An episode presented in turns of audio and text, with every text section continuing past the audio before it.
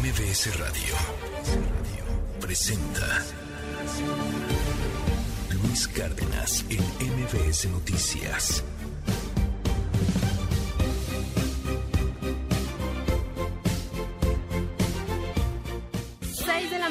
Con tres minutos. Yo soy Sheila Amador, a nombre de Luis Cárdenas, el titular de esta primera emisión de MBS Noticias. Hoy es lunes, ya 26 de diciembre de 2023. ¿Qué tal se la pasaron en Navidad? Este clima, clima tremendo que está azotando todo Estados Unidos con una tormenta invernal sin precedentes. Lamentablemente ha incrementado el número de fallecimientos debido a este fenómeno climatológico. Aquí en la Ciudad de México y en prácticamente toda la República Mexicana también se han registrado fríos, eh, lluvias también atípicas, porque bueno, ayer fue eh, Navidad y sin duda nos sorprendió esta lluvia pues prácticamente todo el día, no solo en la Ciudad de México, ya decíamos, sino en toda la República Mexicana. Este lunes, pues de vacaciones, sin duda, para muchos de nuestros amigos del auditorio, pero mucha información que también tenemos que compartir con ustedes. Se ha generado información relevante a nivel nacional y también internacional. Vamos a estar platicando de, todo, de todo ello a lo largo de las próximas cuatro horas. Estamos completamente en vivo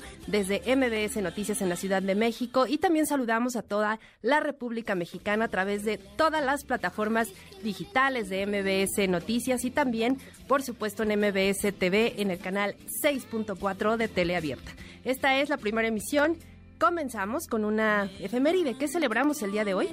Estamos escuchando a Federico Herrera con Canto Cente, porque justamente un día como hoy, 26 de diciembre, pero de 1943, se celebró la asamblea en el Salón de Espectáculos del Palacio de Bellas Artes de la Ciudad de México con los delegados al Congreso de Unidad, de Unidad Magisterial y de los comités ejecutivos de los sindicatos nacionales STERM, SUNTE y SUNTE quienes acordaron disolverlos con el fin de constituir la Organización Única de Maestros. El 13 de enero de 1944 se presentó la promoción ante el Tribunal Federal de Conciliación y Arbitraje y el 16 de febrero de ese mismo año, este tribunal otorgó el registro provisional. El 29 de febrero de 1944 se concedió el registro definitivo con el número 4344, reconociendo al CENTE.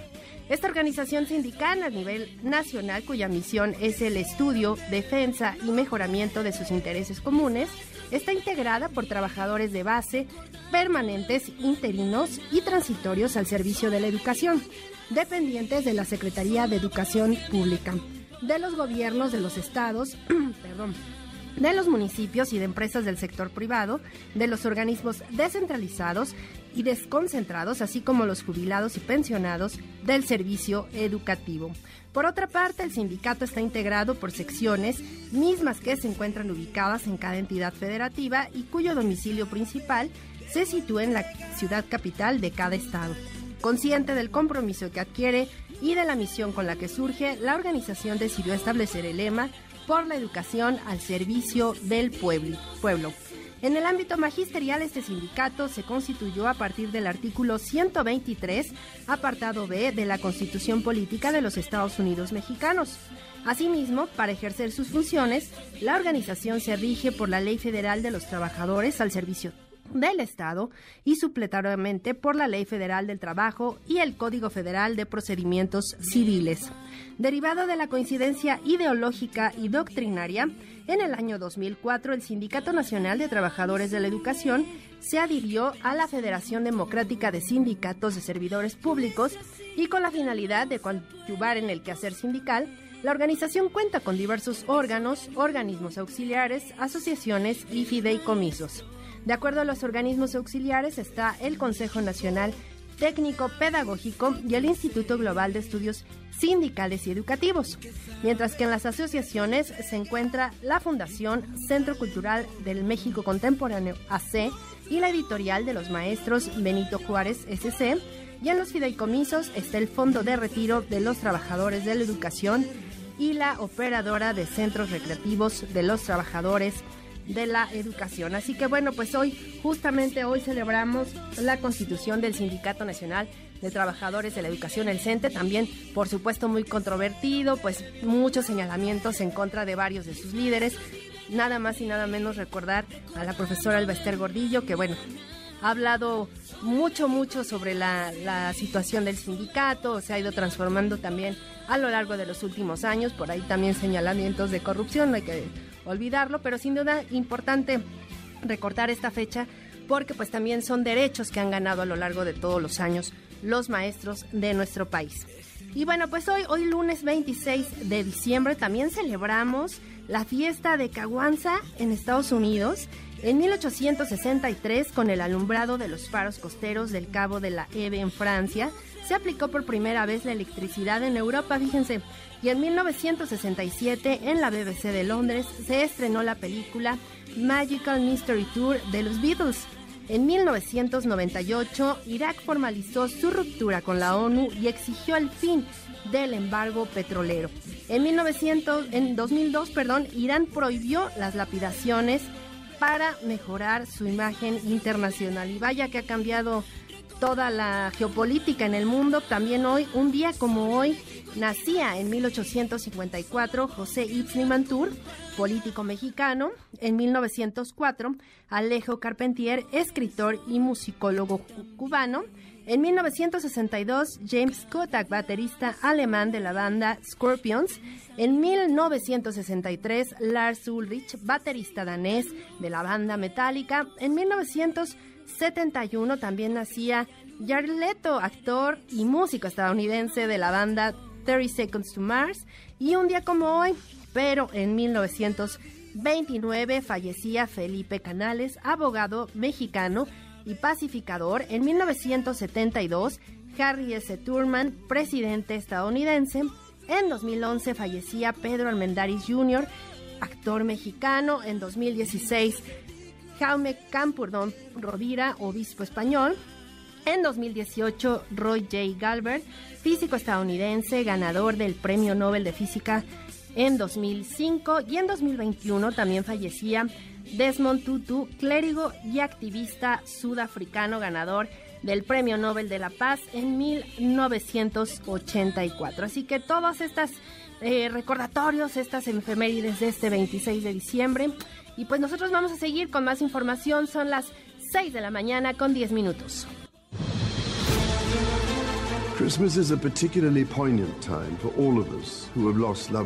La Navidad es una época especialmente conmovedora para todos los que hemos perdido a seres queridos. Sentimos ausencia en cada momento familiar de la temporada y lo recordamos en cada querida tradición.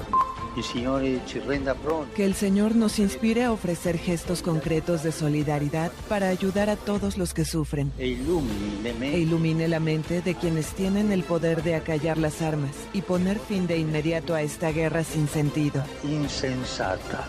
Deseo que todos estemos felices, que tengamos sobre todo salud. Qué importante es la salud.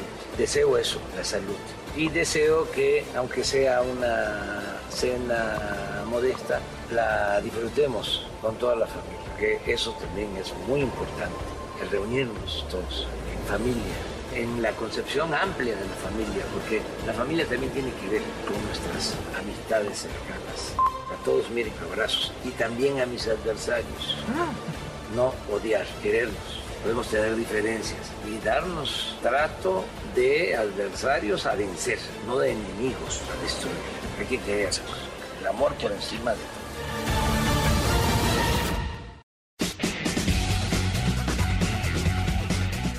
6 de la mañana con 12 minutos de este 26 de diciembre y arrancamos directamente con la información. Se ha generado información relevante en las últimas horas. A través de un comunicado, la Dirección General de Bibliotecas y Servicios Digitales de Información de la UNAM informó que encontró un alto nivel de coincidencias entre la tesis de licenciatura de la ministra de la Suprema Corte de Justicia de la Nación, Yasmín Esquivel, y el trabajo de otro alumno de la Facultad de Derecho presentado un día antes.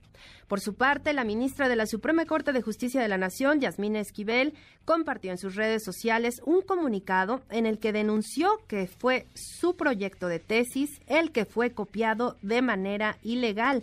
Esquivel Moza anunció que interpuso una denuncia ante la Fiscalía correspondiente por el presunto plagio de su proyecto de tesis, ya que aseguró que es un proyecto original y auténtico, el cual redactó y revisó desde 1985, es decir, un año antes de la tesis elaborada por Edgar Ulises Baez. Así que esto fue lo que ayer eh, a través de su cuenta de Twitter la ministra Yasmín Esquivel compartió y bueno, pues ya está interpuesta esta denuncia en la Fiscalía General de Justicia de la Ciudad de México. En un comunicado por su parte, los senadores del PAN pidieron a la ministra Yasmín Esquivel que se abstenga de participar en cualquier decisión de la Suprema Corte de Justicia de la Nación, en tanto no se aclare el caso del supuesto plagio en su tesis de licenciatura.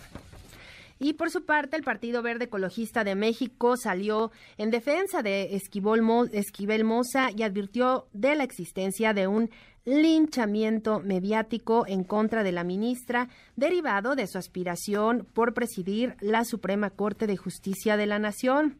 En tanto, en la Cámara de Diputados, integrantes de la oposición consideraron que el escándalo que envuelve a la ministra de la Suprema Corte, Yasmín Esquivel, amerita su separación del cargo consideraron que los integrantes del alto tribunal deberían tener como principio superior la ética y el cumplimiento de la ley. Hasta ahí esta información de la ministra que sin duda ha causado revuelo pues en redes sociales desde que se dio a conocer esta información a través de Latinus donde bueno pues se presentan dos tesis y después más similares, muy similares a la que escribió y publicó y con la cual se tituló de su licenciatura la ministra. Ahora ya, bueno, nuevamente emite un comunicado a través de sus redes sociales en el que reitera que ella no plagió su tesis, que ella fue quien la redactó primero que el eh, otro alumno que también presenta esta misma tesis con el mismo título prácticamente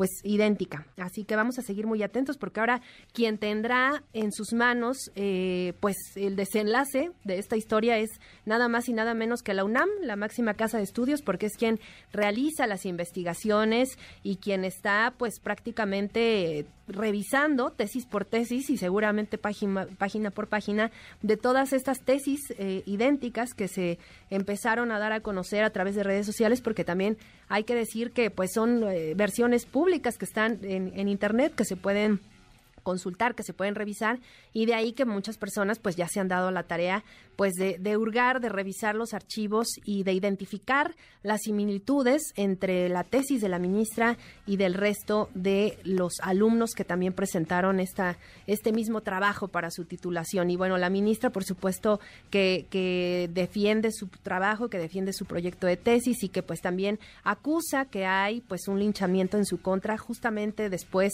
de que ella dio a conocer sus intenciones para eh, suceder al ministro Saldívar en la presidencia del máximo tribunal del país y pues ahora ella seguirá en este proceso. Ayer en su comunicado decía que ella va a continuar con este proceso porque quiere ser presidenta de la Corte. Así que vamos a continuar muy pendientes de lo que de lo que defina y de lo que decida la UNAM en este asunto. Y en otros temas. El presidente Andrés Manuel López Obrador envió un mensaje con propósito de Nochebuena y Navidad en un video compartido en sus redes sociales. El mandatario expresó su cariño a la ciudadanía y envió abrazos incluso a sus opositores. Vamos a escucharlo. Deseo que todos estemos felices, que tengamos sobre todo salud. Qué importante es la salud. Deseo eso, la salud y deseo que, aunque sea una cena modesta, la disfrutemos con toda la familia, que eso también es muy importante, el reunirnos todos en familia, en la concepción amplia de la familia, porque la familia también tiene que ver con nuestras amistades cercanas. A todos miren abrazos y también a mis adversarios.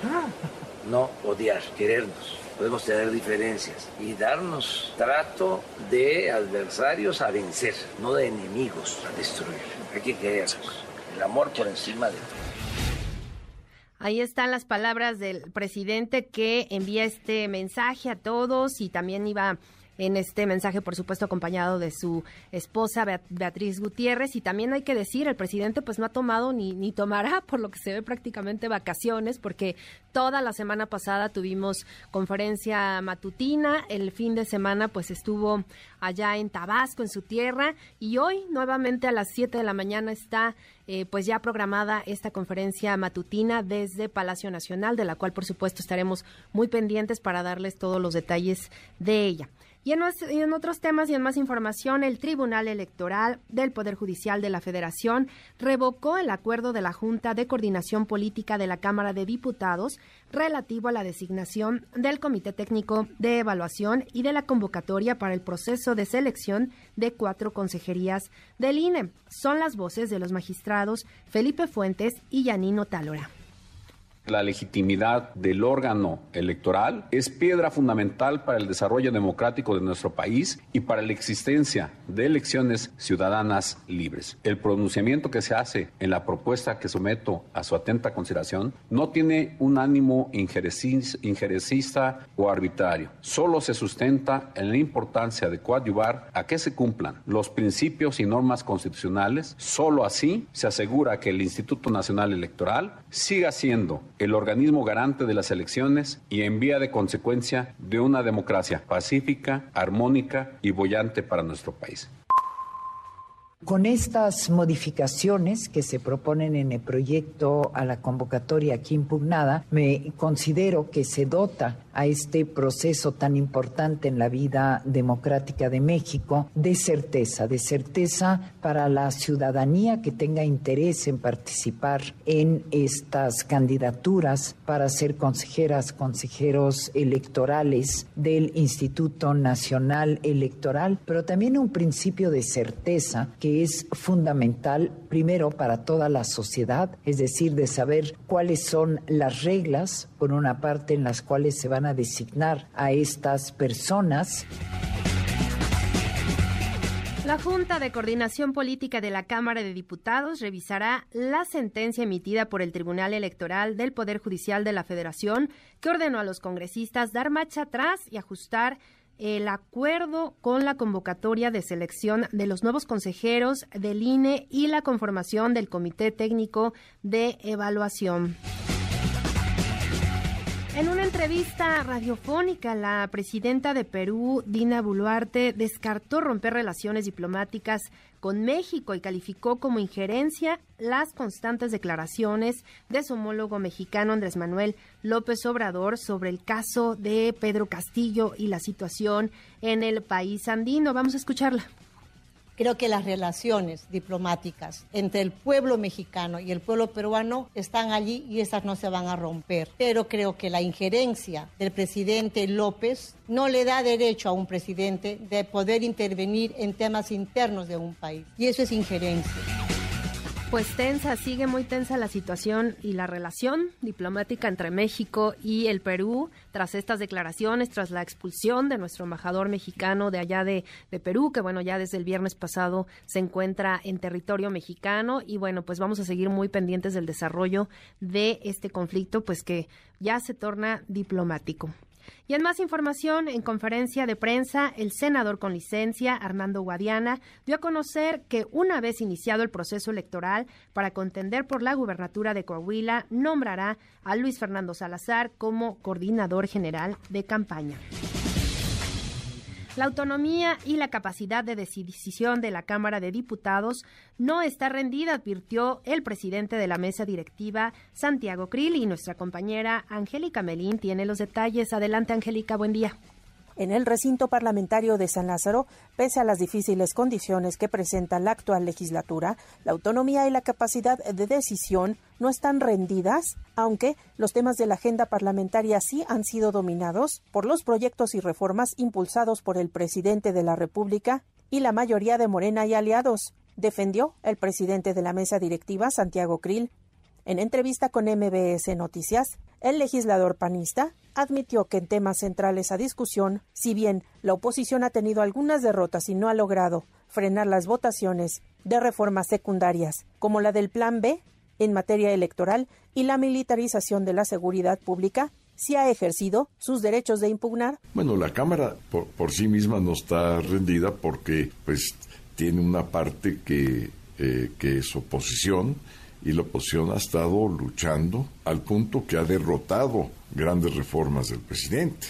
Ha derrotado pues la reforma de reformas en materia de energía eléctrica, la reforma de reformas en materia electoral. Con el bloque de oposición, señaló el diputado Krill Miranda, se ha logrado mantener a flote el sistema de pesos y contrapesos que debe representar el poder legislativo. También se han ejercido las facultades de acudir ante la Corte. Y las que no ha podido derrotar, como son las que se refieren a la militarización, y a otras porque son de carácter eh, eh, secundario y solamente se requiere una mayoría de votos, una mayoría simple, bueno, pues se han impugnado ante la Suprema Corte de Justicia. Entonces la oposición pues ha ejercitado sus facultades primero para bloquear las reformas que van en contra de lo que ellos piensan, lo que pensamos, va en contra del país. Pero también hemos podido ejercitar nuestros derechos como oposición ante la Suprema Corte de Justicia impugnando. El presidente de la Cámara también reconoció que el diálogo con el Ejecutivo Federal ha sido nulo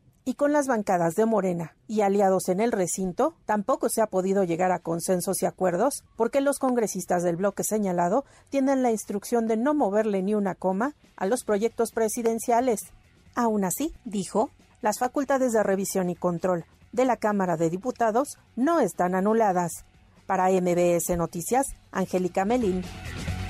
Gracias a mi compañera Angélica Melín por esta información y esta entrevista que le dio Santiago Krill. Y por otro lado, la vicecoordinadora del PAN en el Senado, Kenia López Rabadán, aseguró que el periodo ordinario de sesiones que acaba de concluir fue una vergüenza, ya que Morena solo dio prioridad a los caprichos del presidente Andrés Manuel López Obrador y nuestro compañero Oscar Palacios es quien tiene la información. Adelante, Oscar. La vicecoordinadora del PAN en el Senado, Kenia López Rabadán, aseguró que el periodo ordinario de sesiones que acaba de concluir fue una vergüenza, ya que Morena solo dio prioridad a los caprichos del presidente Andrés Manuel López Obrador. Apenas concluido el periodo de sesiones en la Cámara Alta, la senadora panista criticó la actuación de la bancada de Morena, ya que dijo solo ha ocupado su mayoría para sacar adelante las necesidades obsesivas del titular del Ejecutivo. Con la mayoría legislativa que tiene Morena, con el aplastante número de senadores que tiene Morena, el periodo que ha concluido ha sido una vergüenza, porque solamente priorizan las necesidades obsesivas de López Obrador. Kenia López Rabadán lamentó que el Senado haya cerrado los trabajos del periodo ordinario discutiendo el plan B de reforma electoral impulsado por el gobierno, donde Morena no escuchó ningún reclamo de la oposición. Indicó en este sentido que el presidente López Obrador solo se ha dedicado a manipular los votos de Morena para cumplir sus caprichos en el Congreso de la Unión. Es increíble que hayamos cerrado el periodo con este plan B, en donde no escucharon ninguna propuesta, en donde no escucharon ningún reclamo ninguna exigencia. López Obrador solamente utiliza y manipula los votos de Morena para cumplir sus caprichos en el Congreso mexicano y específicamente en el Senado de la República. Es una vergüenza y es muy lamentable para la división de poderes lo que hemos tenido que vivir en el Congreso mexicano.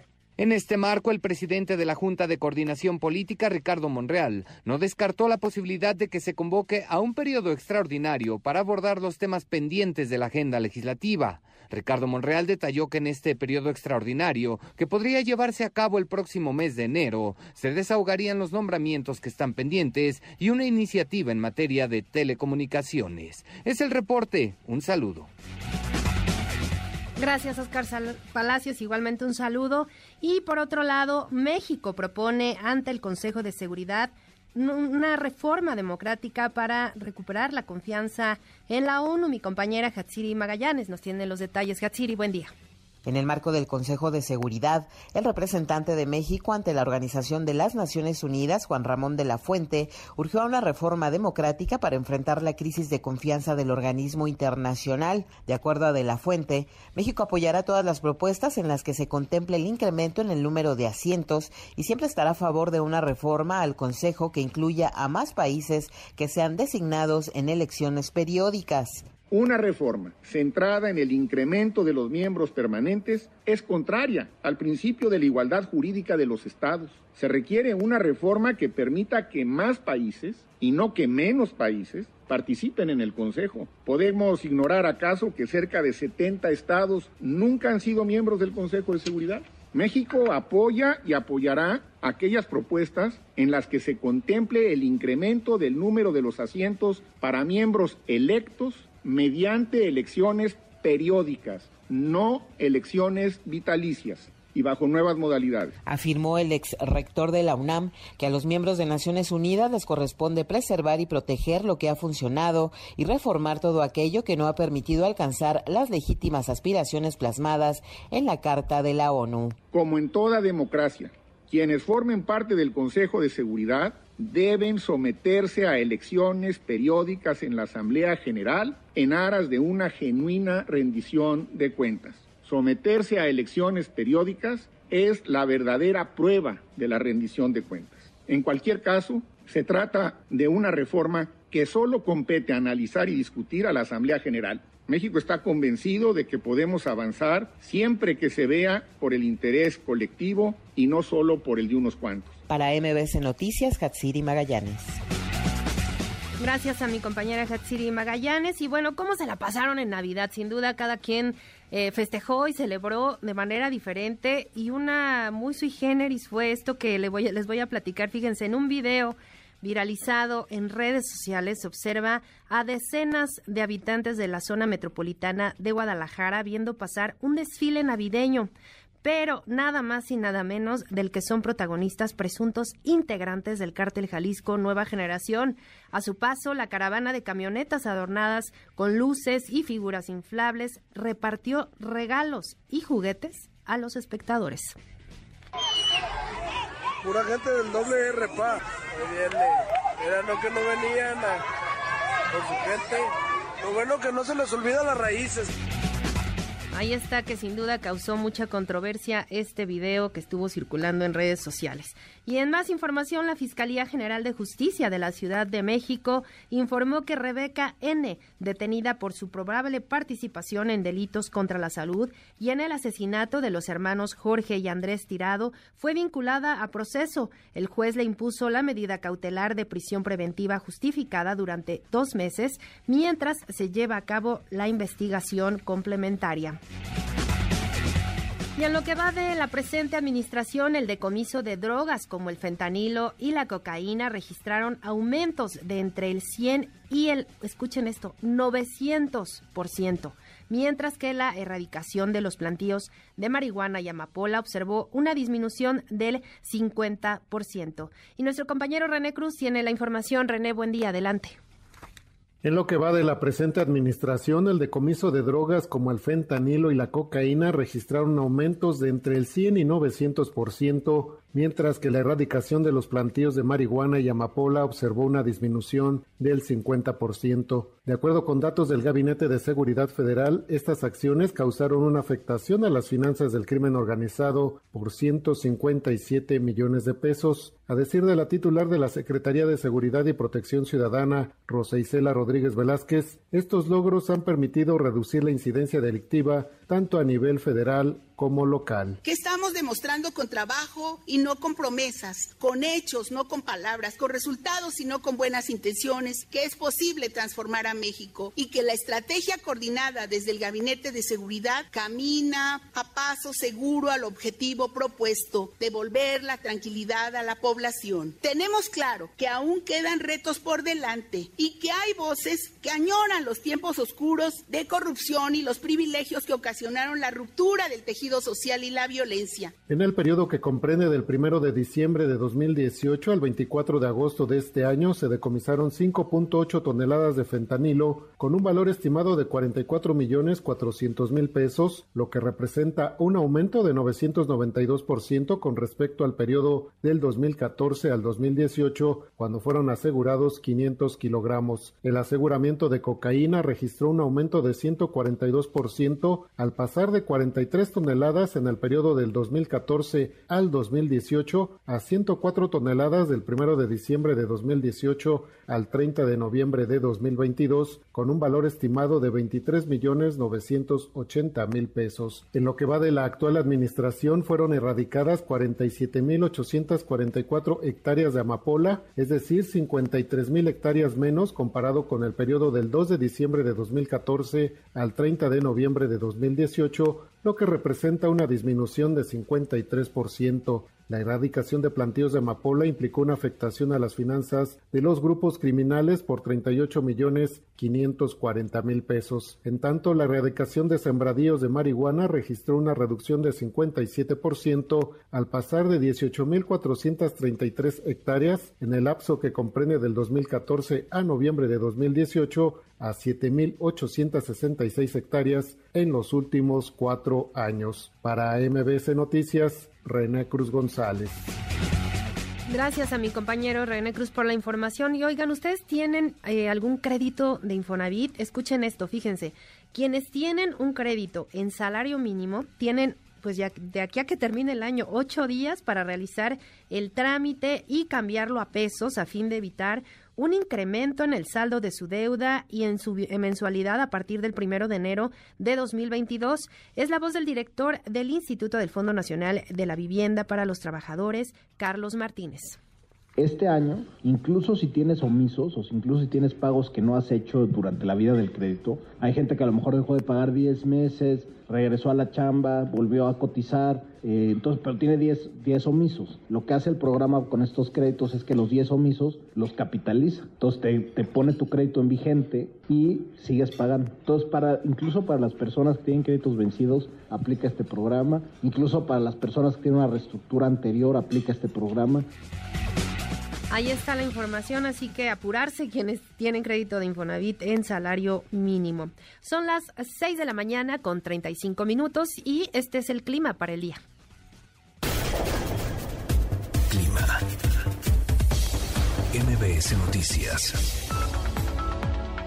Buen día, saludos desde el Servicio Meteorológico Nacional de la Conagua para informarles el pronóstico del tiempo para este día. Les comento que el frente número 19 continuará estacionado al occidente del Mar Caribe e interaccionará con un canal de baja presión que se extenderá desde el occidente del Golfo de México hasta el sureste del país y ambos sistemas ocasionarán chubascos y lluvias fuertes en dichas entidades, siendo lluvias puntuales muy fuertes en el estado de Veracruz y Quintana Roo. Además, la masa de aire ártica asociada al frente número 19 comenzará a modificar sus características características térmicas, por lo que se prevé que el evento de norte disminuya gradualmente sobre el litoral de Veracruz, la península de Yucatán y en el istmo y golfo de Tehuantepec. Sin embargo, sobre la mesa del norte y la mesa central persistirá el ambiente muy frío durante la mañana y la noche con heladas severas al amanecer. Por la noche estamos pronosticando el ingreso de un nuevo frente frío y su masa de aire sobre el noreste del territorio mexicano, reforzando el ambiente frío a muy frío sobre los estados del norte, noreste y oriente de México. Ya para finalizar, te comento que en el Valle de México estamos pronosticando ambiente frío esta mañana con algunos bancos de nieblas en zonas altas de la región. La temperatura mínima en la Ciudad de México oscilará de los 5 a 7 grados Celsius, mientras que para la capital del Estado de México oscilarán de los menos 1 a 1 grado Celsius. Además, se presentarán temperaturas de menos 5 a 0 grados Celsius en zonas altas que rodean el Valle de México. Por la tarde incrementará la nubosidad y se esperan algunas lluvias aisladas en la Ciudad de México y el Estado de México. El ambiente además será templado con una temperatura máxima en la Ciudad de México de 18 a 20 grados Celsius y para Toluca será de 13 a 15 grados Celsius. Este fue el pronóstico del tiempo y les recomendamos que salgan abrigados y que estén pendientes a los avisos de frentes fríos y sistemas invernales en nuestra página web y nuestra cuenta de Twitter arroba con agua-clima. Que tengan una excelente semana.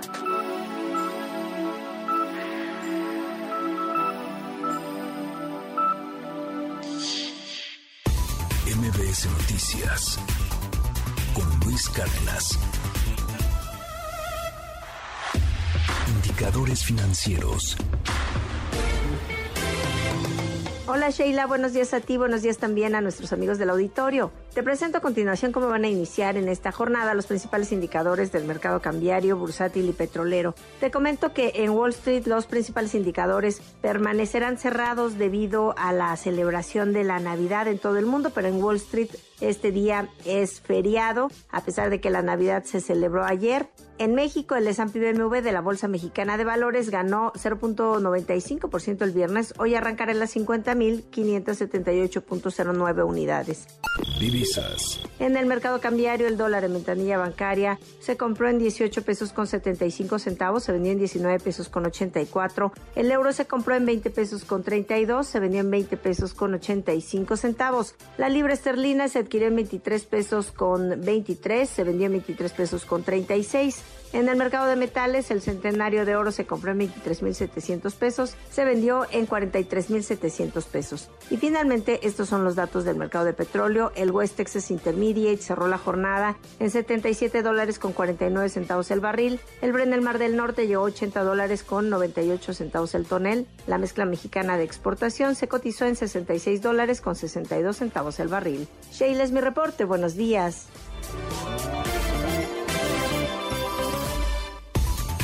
MBS Noticias con Luis Cárdenas. Primeras planas. El Universal. Partidos se quedan ilegalmente con datos de electores. Organismos conservan más de 305 mil cuadernillos que les entregó el INE para los comicios de 2021 y la revocación de mandato. Alerta consejero, riesgo de que la información circule sin control. Milenio. Iglesia vende en 100 pesos protocolo contra abuso sexual de sacerdotes. El documento firmado por Aguiarretes orienta a fieles y clérigos a presentar denuncias frente a la grave crisis por ataques de curas contra menores. Reforma. Tiene Poder Judicial un rezago histórico. Dejan 525 mil casos pendientes. Complica escenario la reforma laboral. Falta instalar 46 tribunales más. Excelsior.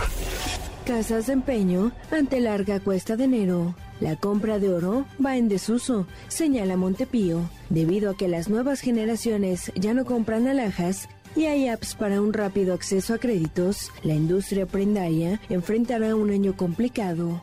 La jornada.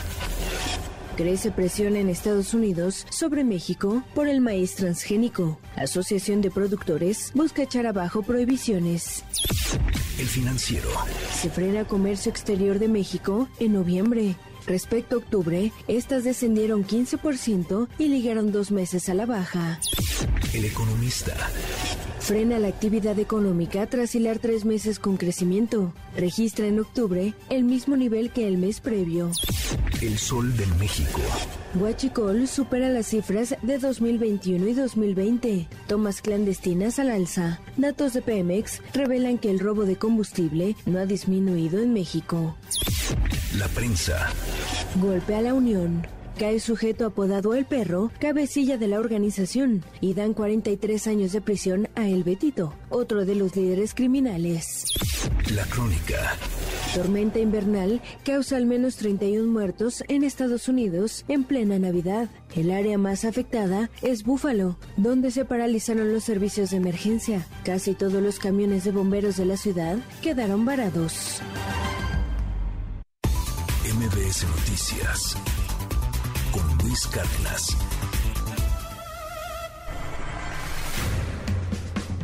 Estados. Nuevo León.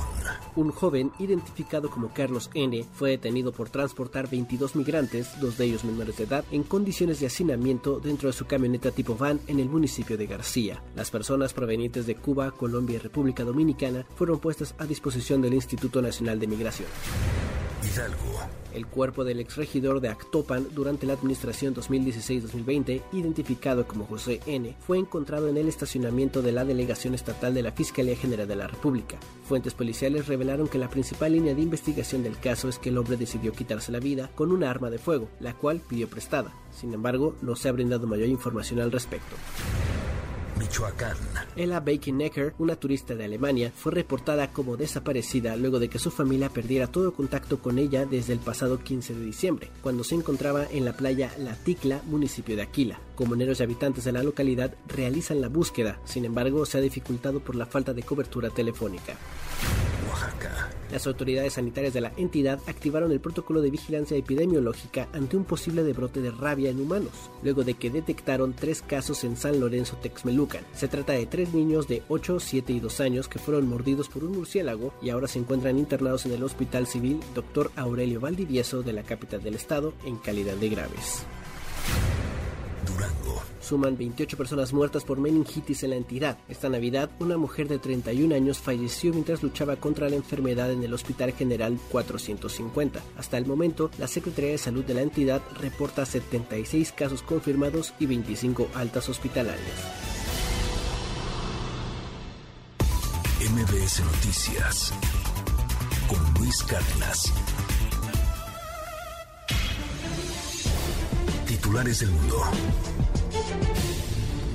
New York Times, Estados Unidos. Demócratas con nuevas fuerzas planean atacar los derechos electorales. Washington Post, Estados Unidos. Tormentas de nieve dejan al menos 16 muertos en Búfalo. El país, España. El temporal invernal deja casi 30 muertos en Estados Unidos y se concentra al oeste de Nueva York.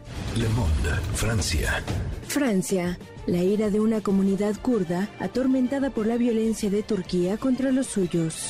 The Guardian, Reino Unido. Monumental cambio cultural. Un tercio más de padres se quedan en casa. Der Spiegel, Alemania. Israel se enfrenta a una reestructuración democrática masiva. Corriere della Sera, Italia.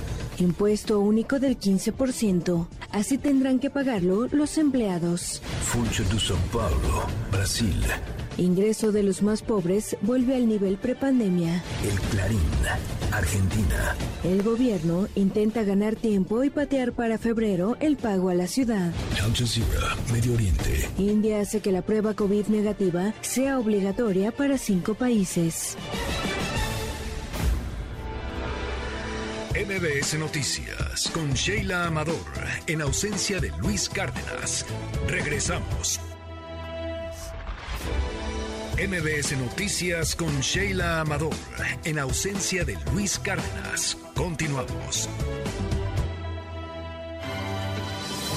Trascendió en la prensa.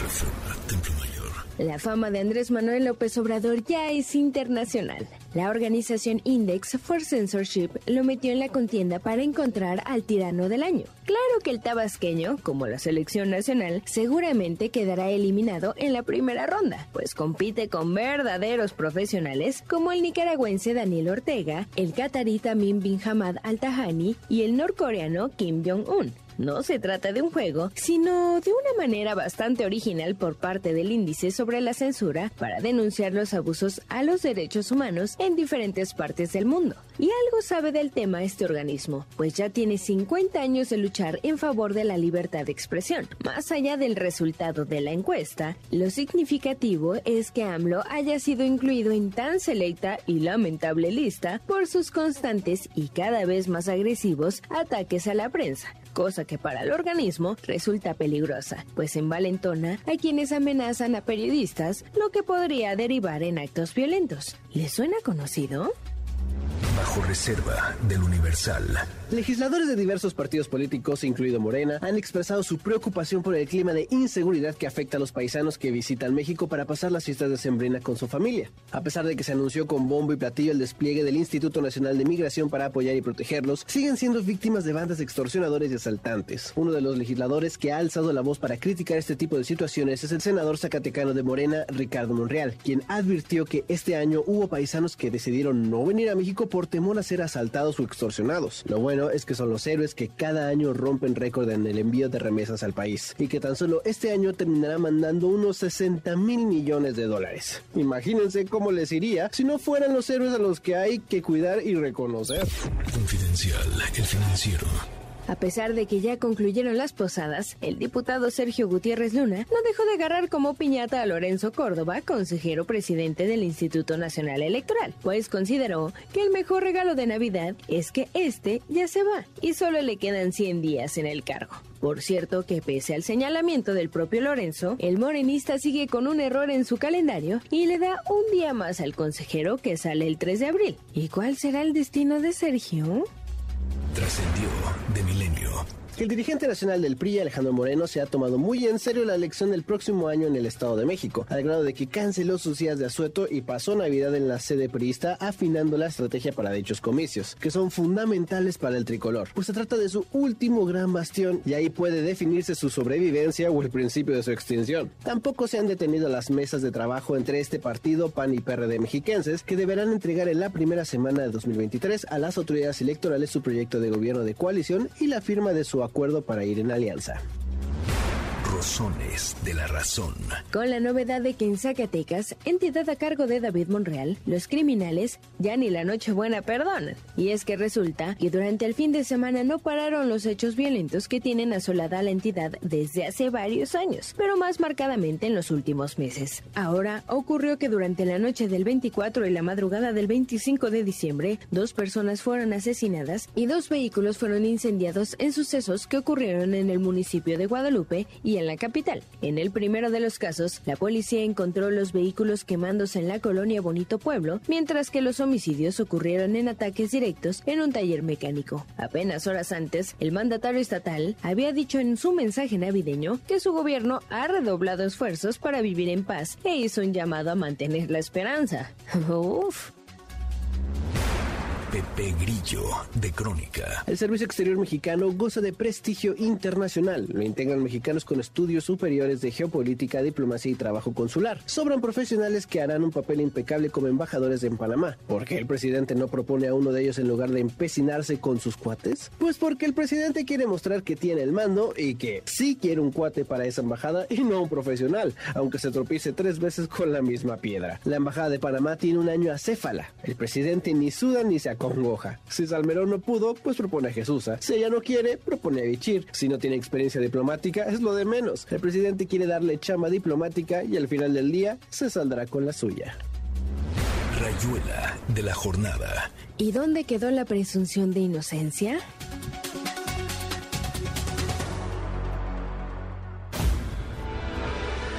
MBS Noticias con Sheila Amador en ausencia de Luis Cárdenas.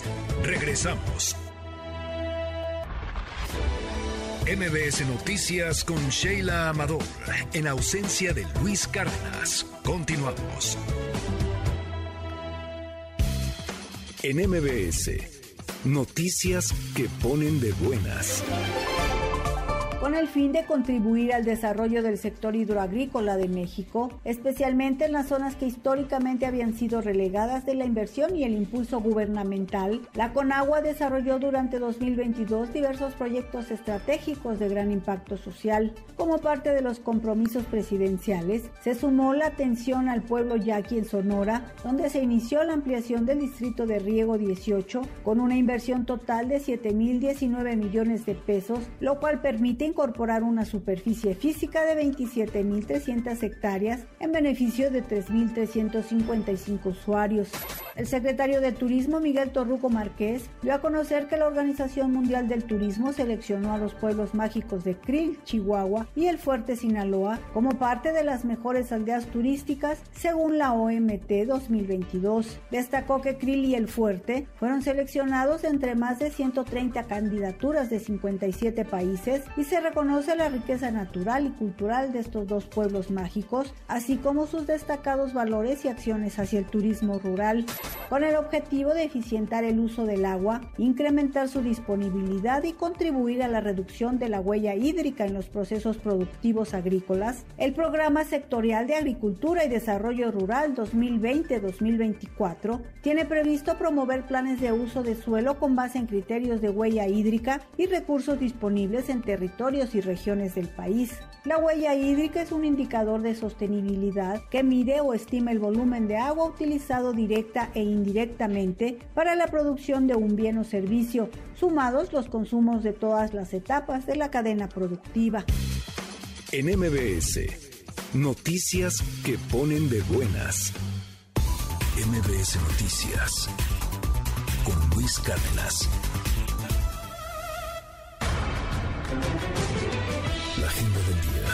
A las 7 de la mañana, el presidente Andrés Manuel López Obrador encabezará una conferencia de prensa. En Londres se llevará a cabo la huelga de agentes de fronteras en Heathrow, Gatwick y otros aeropuertos, así como el personal del operador ferroviario Network Rail. Por otro lado, en Rabat, la Organización Internacional para las Migraciones coordinará el retorno a sus países de origen de miles de migrantes que llegaron a Marruecos con la intención de cruzar Europa y desistieron.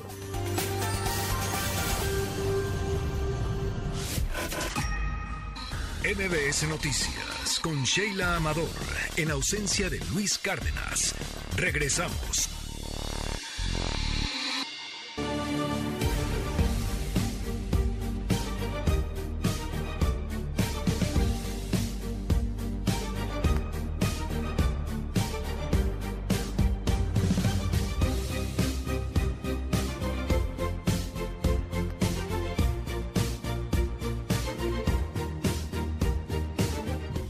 De la mañana con siete minutos. Continuamos en esta, la primera emisión de MBS Noticias. Yo soy Sheila Amador, a nombre de Luis Cárdenas, el titular de este espacio. Gracias por acompañarnos este lunes frío, por supuesto, lluvioso también en algunos estados de la República. Ayer sí, Navidad, pues nos sorprendió esta lluvia persistente todo el día en varias partes eh, de la República también y este frente frío que ha causado también estragos, pues sobre todo en el norte del país, asociado también a esta fuerte tormenta invernal que azota gran parte del territorio en los Estados Unidos. Más adelante vamos a tener los reportes de nuestros compañeros corresponsales que nos darán los detalles, pues de lo, qué es lo que está pasando, eh, cómo pasaron la Navidad y bueno, pues qué se espera en el pronóstico del clima para los próximos días. Y por lo pronto y también hablando mucho y un poco de los viajes de la gente que está saliendo eh, en los distintos aeropuertos y llegando de regreso o también a pasar año nuevo con sus familias, pues en los aeropuertos y muy colapsada la situación en Estados Unidos, aquí en México, bueno,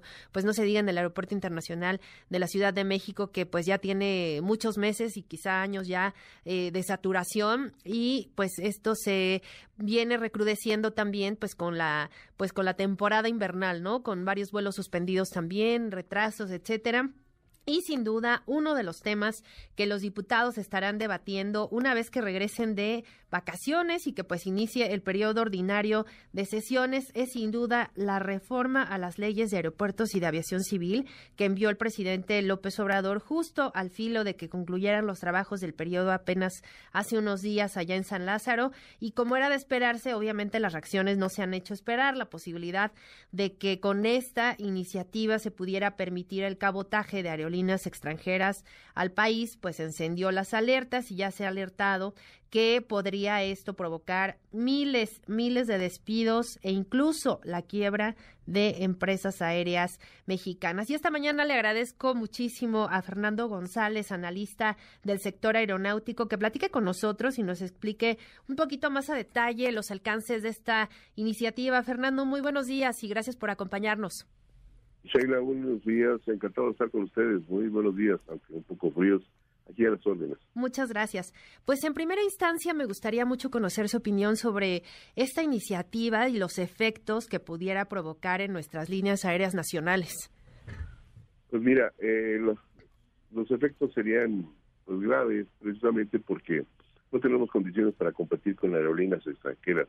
Justo ahora pues tenemos una flota de 335 aviones sumando todos los aviones que tienen las aerolíneas mexicanas, y en Estados Unidos cualquiera, cualquiera la más chica aerolínea comercial en Estados Unidos tiene 500 o 1000 aviones, eh, además de que tienen financiamiento preferencial a la banca, eh, tienen apoyos gubernamentales en sus respectivos países y tienen la capacidad también para ah, resistir financieramente alguna medida, alguna tarifa, alguna promoción eh, por más tiempo que nosotros, las, aerolíneas mexicanas. Si bien podría haber una eh, mejor competitividad en algunas rutas al, al incorporarse algunas aerolíneas, pues eh, las condiciones serían desfavorables para la industria mexicana en el mediano y largo plazo. En el corto plazo tendríamos tarifas a lo mejor un poco más bajas, tendríamos más vuelos, obviamente, todos quisiéramos tener una mejor conectividad y mejores tarifas, pero la consecuencia sería el desplazamiento de las aerolíneas mexicanas en un mercado y un escenario un poco complicado, todavía recuperándonos de la pandemia y recuperando algunos vuelos en ese sentido, pues eh, tendría efectos más bien negativos en el mediano y largo. Claro, con esta propuesta del presidente, además del debate que obviamente se, se, tendrá que dar en el Congreso y que eventualmente se puedan modificar las leyes de aviación civil y de aeropuertos, también se tendría que modificar la Constitución y, y creo que también un tema fundamental son los convenios internacionales. ¿Qué nos podría comentar al respecto? Sí, mira, aunque hubiera un debate, un parlamento abierto en torno a estos temas que ya se ha platicado mucho, y que precisamente por una disposición legal en la Constitución pues no se puede permitir estos vuelos de cabotaje precisamente para proteger a la industria nacional. Pero supongamos que se hicieran los debates, las discusiones en la fecha donde se pudiera ocurrir. De todas formas, con la mayoría en el Congreso, pues el Partido del Poder puede hacer las modificaciones a esta ley, con estas iniciativas de ley que ya presentaron. Suponiendo que se autorizara pues se podría echar a andar en unos cuantos meses y pero pues, no se han dado cuenta que precisamente podría pasar esto. No es que seamos pesimistas o agoreros del del, del mal del, del caos del mal, del mal del caos, pero seguramente esto ha pasado ya en otros países. Hemos visto cuál es la experiencia cuando se abren los cielos a aerolíneas extranjeras en estas condiciones. Si nosotros tuviéramos condiciones para competir, perfecto otros países lo permiten, en África, en Asia, en Latinoamérica incluso, pero precisamente porque son países donde no hay inversión, no hay posibilidades de apoyar o de crecer, entonces abren las inversiones, abren los cielos a las aerolíneas extranjeras para que precisamente haya comunicación al menos. Haití es un ejemplo claro, ¿no? Este, Sudáfrica también, y así, eh, pues obviamente pueden establecer las modificaciones a la ley eh, pero sin embargo pues, lo que hace falta es un conocimiento a fondo del sector. El, además no se abren rutas, no se mejora la operación de los aeropuertos subutilizados como el Felipe Ángeles, entre otros 24 que existen en el país. No se eh, impulsará esto si no es con estrategias. Si eh, solamente se actúa con buenas disposiciones o buenas, eh, buenas disposiciones, buenas intenciones pero malas estrategias para su operación, pues tendremos ahí otra vez aeropuertos subaprovechados y medidas que podrían, podrían salir contraproducentes. No se crea el mercado por decreto, no se crea nada más por invitación. Tiene que haber una demanda de mercado, tiene que haber una viabilidad en las rutas para que las aerolíneas, incluso estas extranjeras con mayor potencial que las mexicanas, puedan establecer estas estas nuevas rutas o estas nuevas tarifas que podrían beneficiar, te digo, momentáneamente al principio sí, eh, al pasajero, pero a la larga a la industria. Claro. ¿Y qué tan difícil sería realizar estas eh, modificaciones a los convenios internacionales? Porque, bueno, este año esperábamos lograr el regreso a la categoría 1, ¿no? En, materia de seguridad aérea, pero pues las observaciones aún no se han eh, solventado. Entonces, ahora, eh, sumado a esto, pues ahora ver y modificar los convenios internacionales para este tema justamente, pues no, no se ve fácil, ¿no? No, y fíjate que son 52 convenios internacionales. Hay 52 países con los cuales tenemos estos convenios aéreos bilaterales y obviamente hacerlo con todos y cada uno pues tendría que haber una pues una modificación una tarea pues, mayúscula. Sin embargo estas modificaciones pues también habría que ver si son en ambos sentidos. Es decir vamos a permitir nosotros estos vuelos de cabotaje. Ellos esos respectivos países nos permitirán a nosotros realizar también vuelos de cabotaje al interior de sus países? No creo. Seguramente eh, tendrá que haber ahí una disposición, una modificación.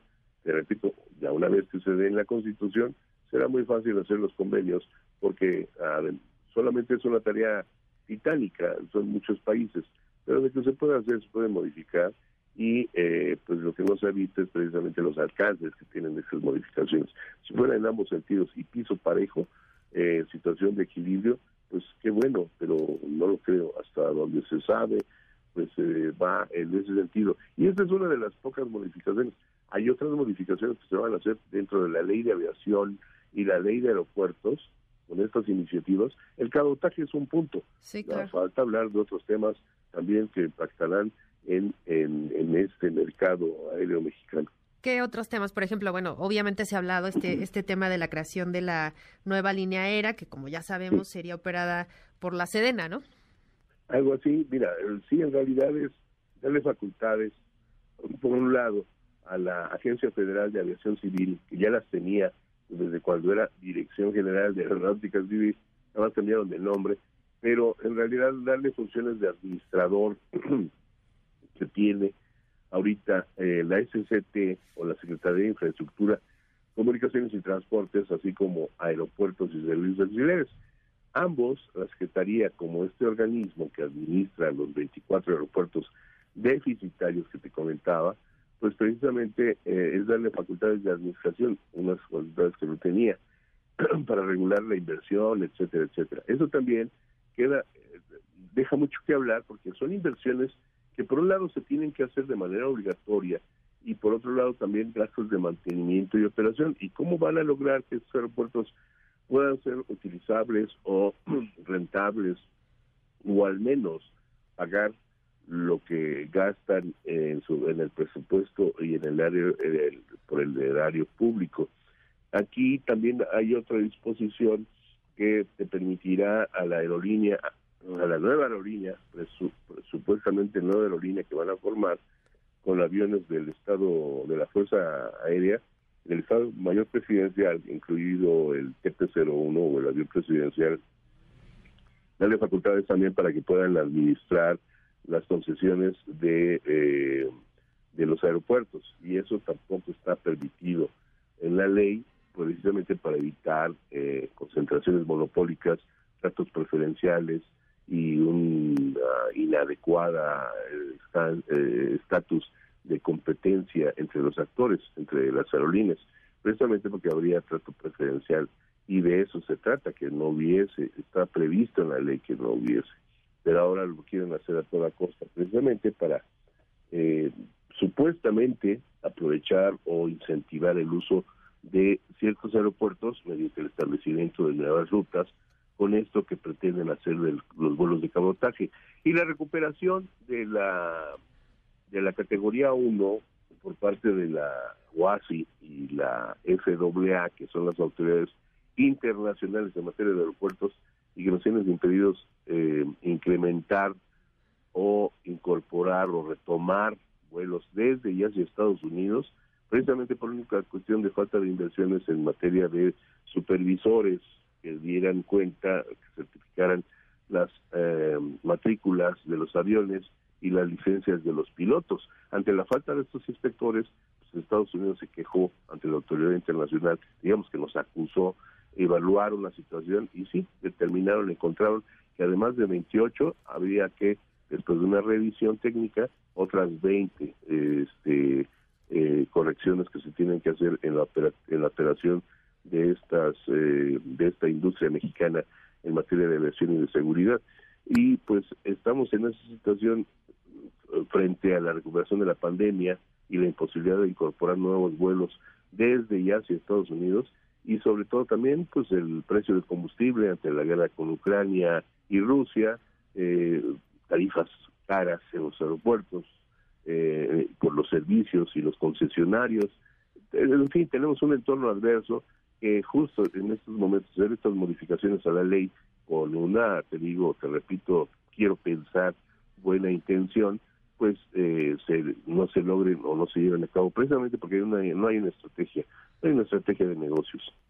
Claro, ya decía el presidente apenas la, la, semana pasada en una mañanera, pues que era como que lo último, ¿no? Iban a tratar de agotar todas las alternativas antes de llegar a, a, este asunto del cabotaje, pero también, eh, y es importante decirlo, pues sí, se ha comentado mucho que esto obedece pues a la falta de, eh, pues de éxito que ha tenido el Aeropuerto Internacional Felipe Ángeles, porque decía incluso el presidente, ¿no? Que hay una resistencia de, de, utilizar el aeropuerto, pero también es, es evidente que hay muchísimo menos vuelos que en el Aeropuerto Internacional de la Ciudad de México y la diferencia obviamente es abismal. Se hablaba de que hay en promedio 60 a 58 vuelos al día en el Felipe Ángeles, mientras comparándolo con el Aeropuerto Internacional de la Ciudad de México, que son hasta mil vuelos diarios.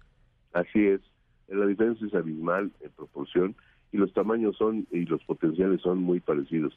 No, por eso te decía, te decía hace rato Sheila que no es este por disposición, por decreto. Esto pues no es que tampoco haya una resistencia. Las aerolíneas están portándose rebeldes, no tendrían por qué. La cuestión es que no hay mercado. O sea, no es conveniente establecer esas rutas. Esa es la realidad que no quieren ver.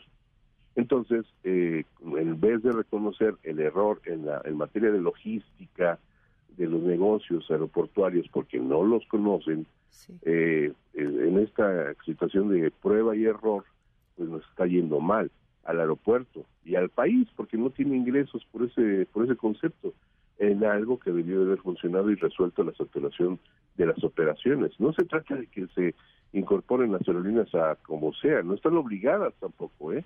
No pueden obligarlas.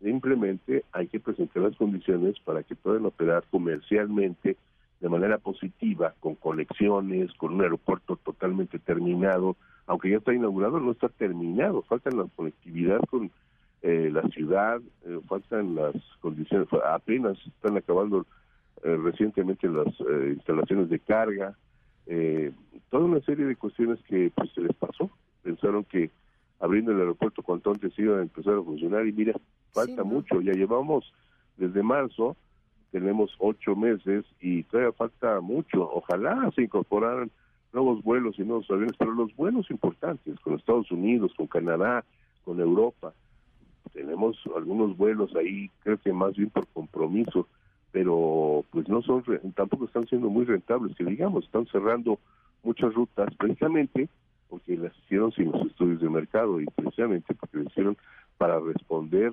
provisionalmente o momentáneamente ante un llamado, pero pues aquí las cuestiones no funcionan por llamados. Podemos invitar a todos los países a que vuelen, a todas las aerolíneas, pero realmente no encuentran las condiciones de mercado para poder operar ahí.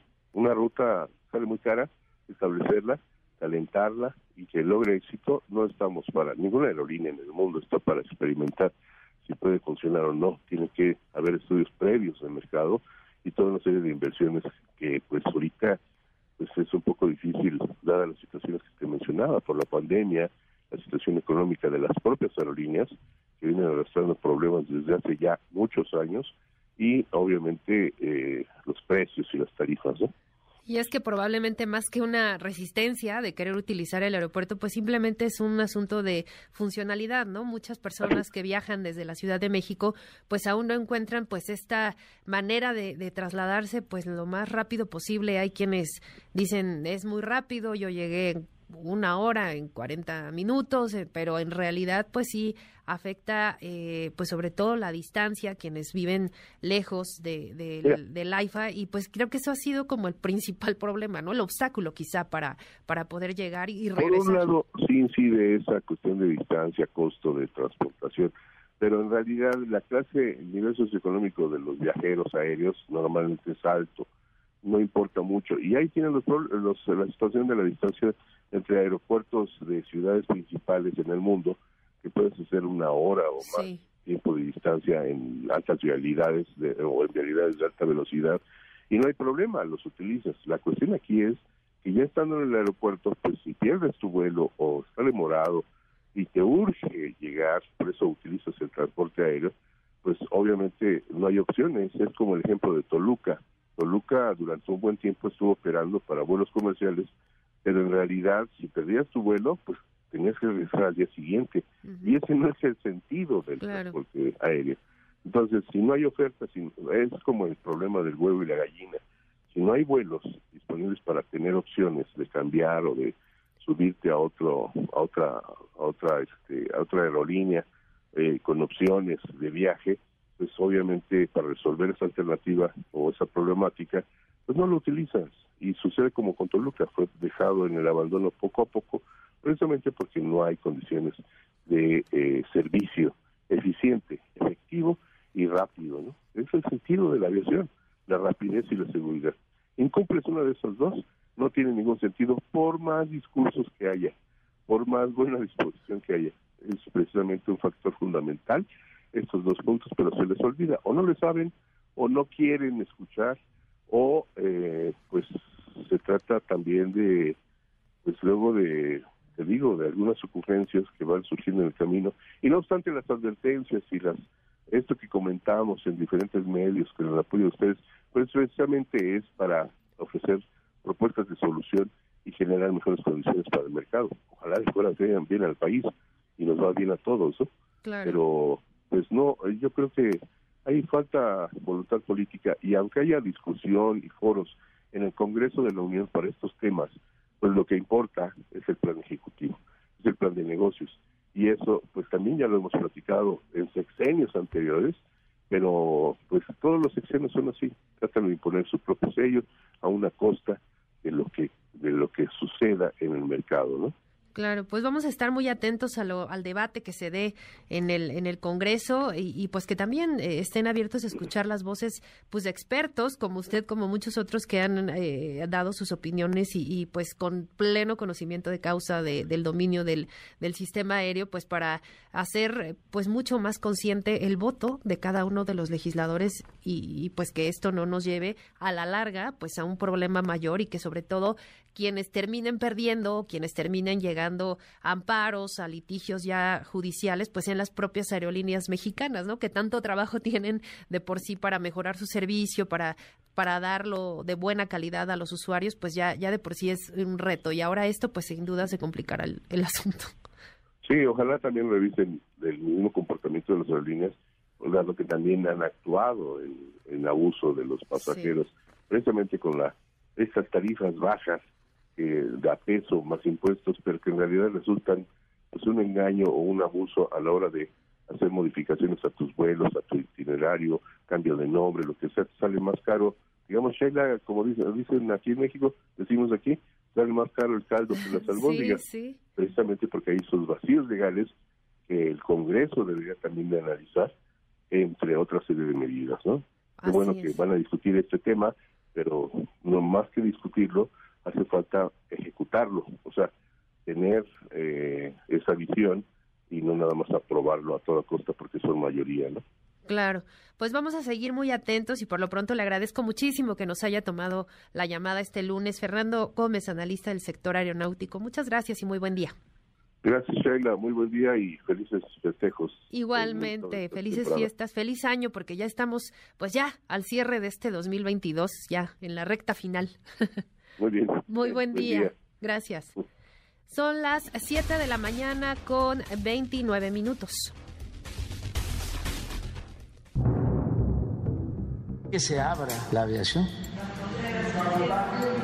Sí, que puedan llegar líneas extranjeras de Europa, de Estados Unidos y llevar a cabo también viajes al interior del país. Entonces, sí, porque esto, ¿qué significaría? Más competencia. A mayor oferta, los precios disminuyen y a mayor competencia, el valor agregado del servicio se diferencia y puede ser obviamente un beneficio para el pasajero. Y esto traería un desarrollo tanto a nivel infraestructura como a nivel flota para el sector en México. Hay ocasiones que sale más barato volar en una aerolínea de bajo costo que incluso en tren. Con esta política de cielos abiertos, pues se fomenta tanto la actividad económica comercial como la turística en Estados Unidos, que es el principal mercado aéreo de, todo el mundo, también está prohibida esta práctica en todos los países del mundo en donde hay una industria nacional bastante desarrollada. Está prohibido el cabotaje y es una excepción, no es la regla. Y por eso es preocupante que un jefe de Estado, presidente de la República, promueva una práctica que virtualmente destruiría a una industria nacional tan bollante como la es eh, en México. Las aeronaves mexicanas, toda la flota mexicana, son 330, 340 aviones entre todas las aerolíneas mexicanas. Y la más chica de Estados Unidos, pues seguramente anda en los mil en promedio. No podemos competir en esas circunstancias. Ellos sí, ellos sí tienen subsidios, tan solo las norteamericanas, y podrían generar precios competitivos más que las aerolíneas mexicanas. Por lo tanto, yo creo que abrir los cielos en ese sentido a vuelos de cabotaje para las aerolíneas extranjeras sería como darse un balazo en el pie.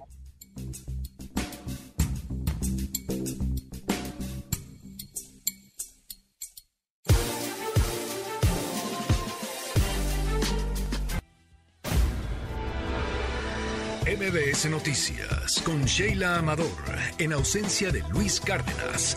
Regresamos. MBS Noticias con Sheila Amador, en ausencia de Luis Cárdenas. Continuamos.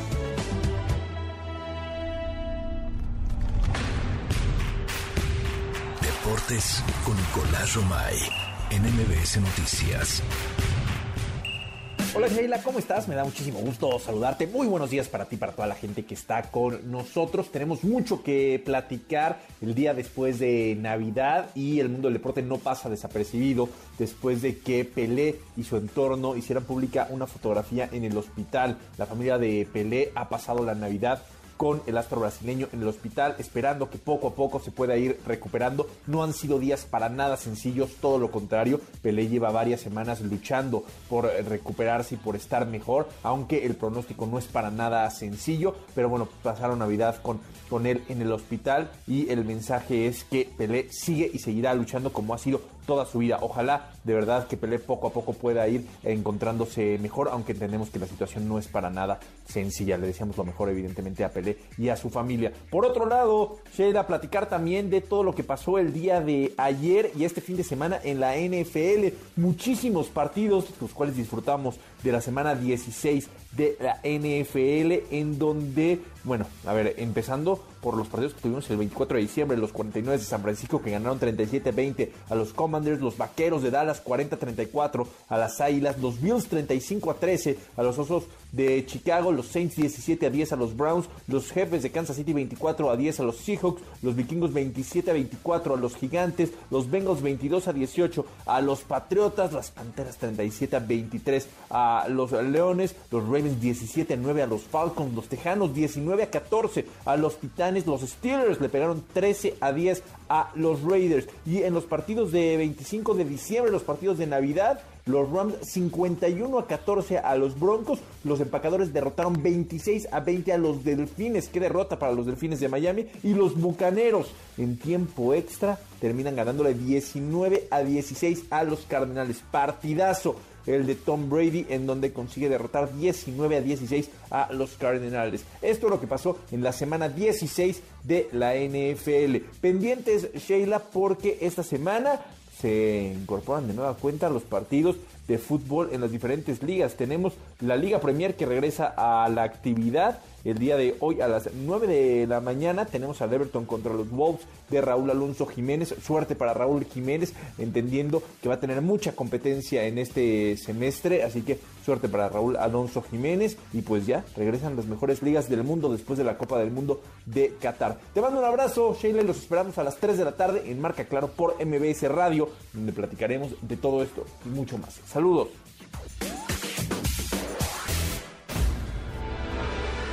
MBS Noticias con Sheila Amador, en ausencia de Luis Cárdenas. Regresamos. MBS 102.5 te da el reporte vial. Esta es la información vial. Norte. Constante el avance en ambos sentidos de Avenida 16 de septiembre entre Calzada México-Tacuba y Avenida Ingenieros Militares. Poniente. Fluida la circulación en ambos sentidos de Avenida Alta Tensión entre Avenida del Rosal y el Eje 6 Sur. Sigue escuchando a Sheila Amador en ausencia de Luis Cárdenas a través de MBS Noticias 102.5. MBS 102.5 te da el reporte vial.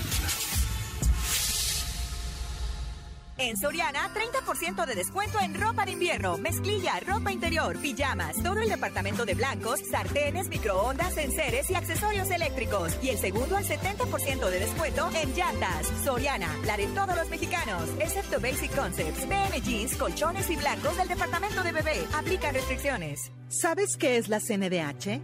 Sinceramente he tenido poca información de ello. Esta CNDH es un organismo público autónomo, parte del sistema no jurisdiccional que protege y divulga los derechos humanos a través de acciones y herramientas. Te acompañamos, asesoramos y defendemos para construir una sociedad de derechos. Por una auténtica Defensoría del Pueblo, acércate y conócenos.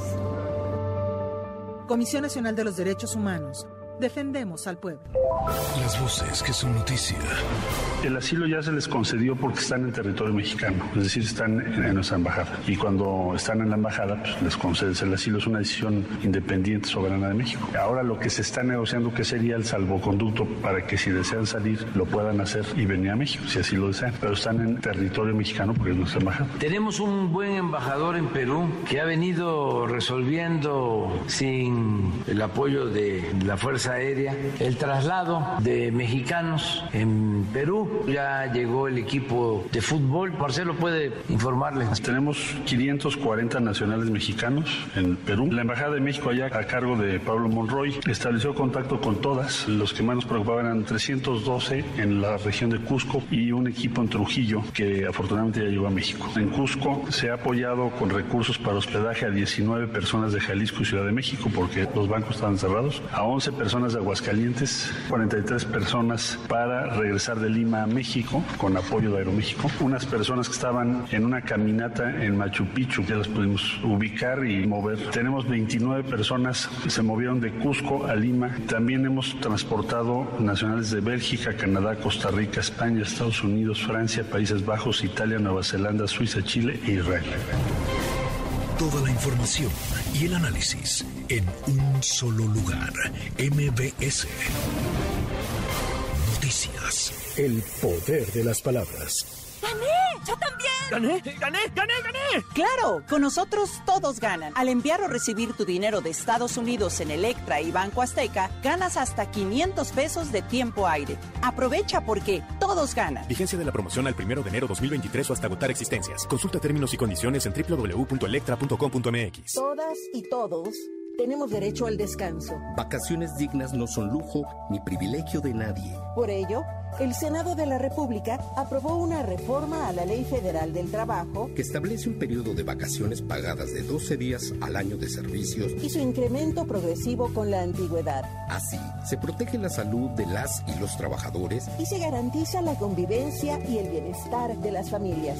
Senado de la República. Sexagésima quinta legislatura. Este fin de año tus vales de la Ciudad de México están de 10. Ven a nuestros restaurantes y obtén un 10% de descuento pagando con ellos. Válido en Vips, Chilis, Italianis y PF Changs. Consulte condiciones en restaurantes. Come bien. Esta semana en la hora nacional tendremos una emisión muy especial. Compartimos con ustedes este día de recalentado con una tertulia entre amigos. Sí, haremos un recuento de los viajes, los homenajes, la música y todo lo que tuvimos durante todo el año. Somos sus amigos Fernanda Tapia y Sergio Bonilla. Los esperamos en la hora nacional. Esta es una producción de RTC de la Secretaría de Gobernación. Gobierno de México. Ya están en Sears las rebajas de Reyes, donde te ofrecemos hasta 50% de descuento en departamentos participantes. Son las rebajas de Reyes. Vigencia del 25 de diciembre al 6 de enero. Sears me entiende. Consulta términos y condiciones de la promoción en sears.com.mx. MBS Noticias con Sheila Amador, en ausencia de Luis Cárdenas. Continuamos.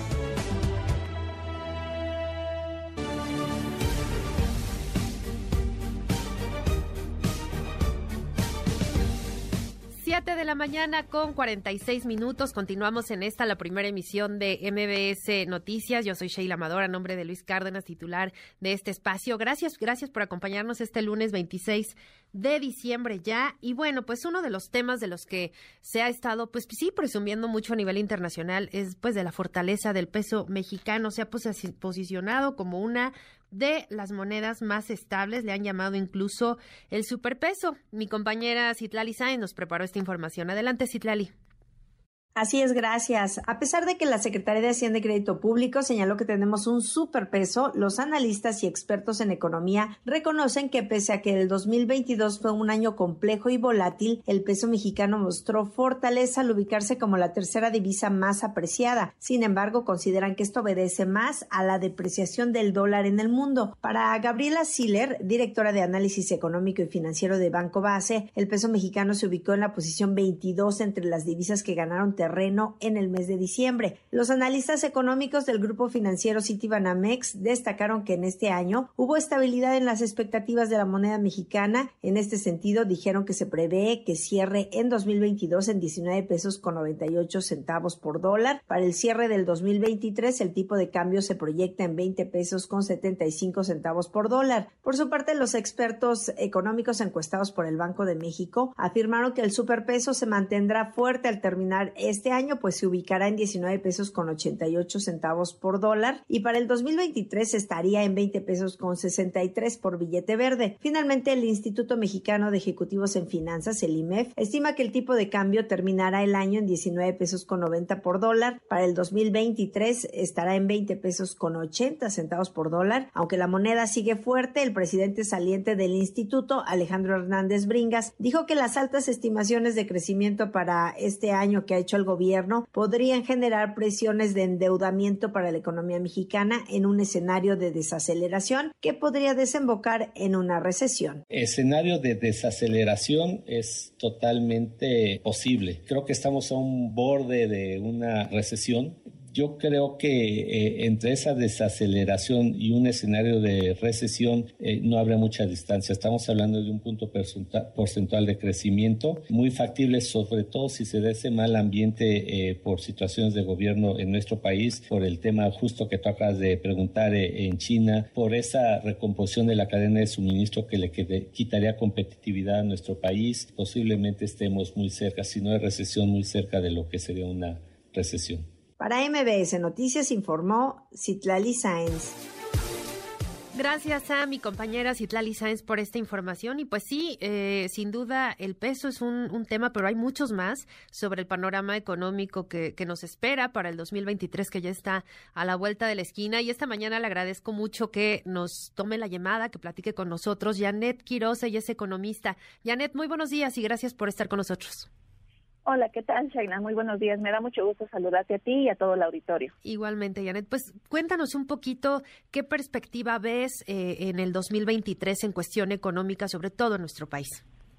Claro, con mucho gusto, Sheila. Pues como ya lo comentaban, eh, pues realmente me parece que para este año que empieza, eh, pues ya en un par de días, eh, pues estamos previendo que la economía presente un comportamiento menos positivo de lo que hemos visto en este 2022.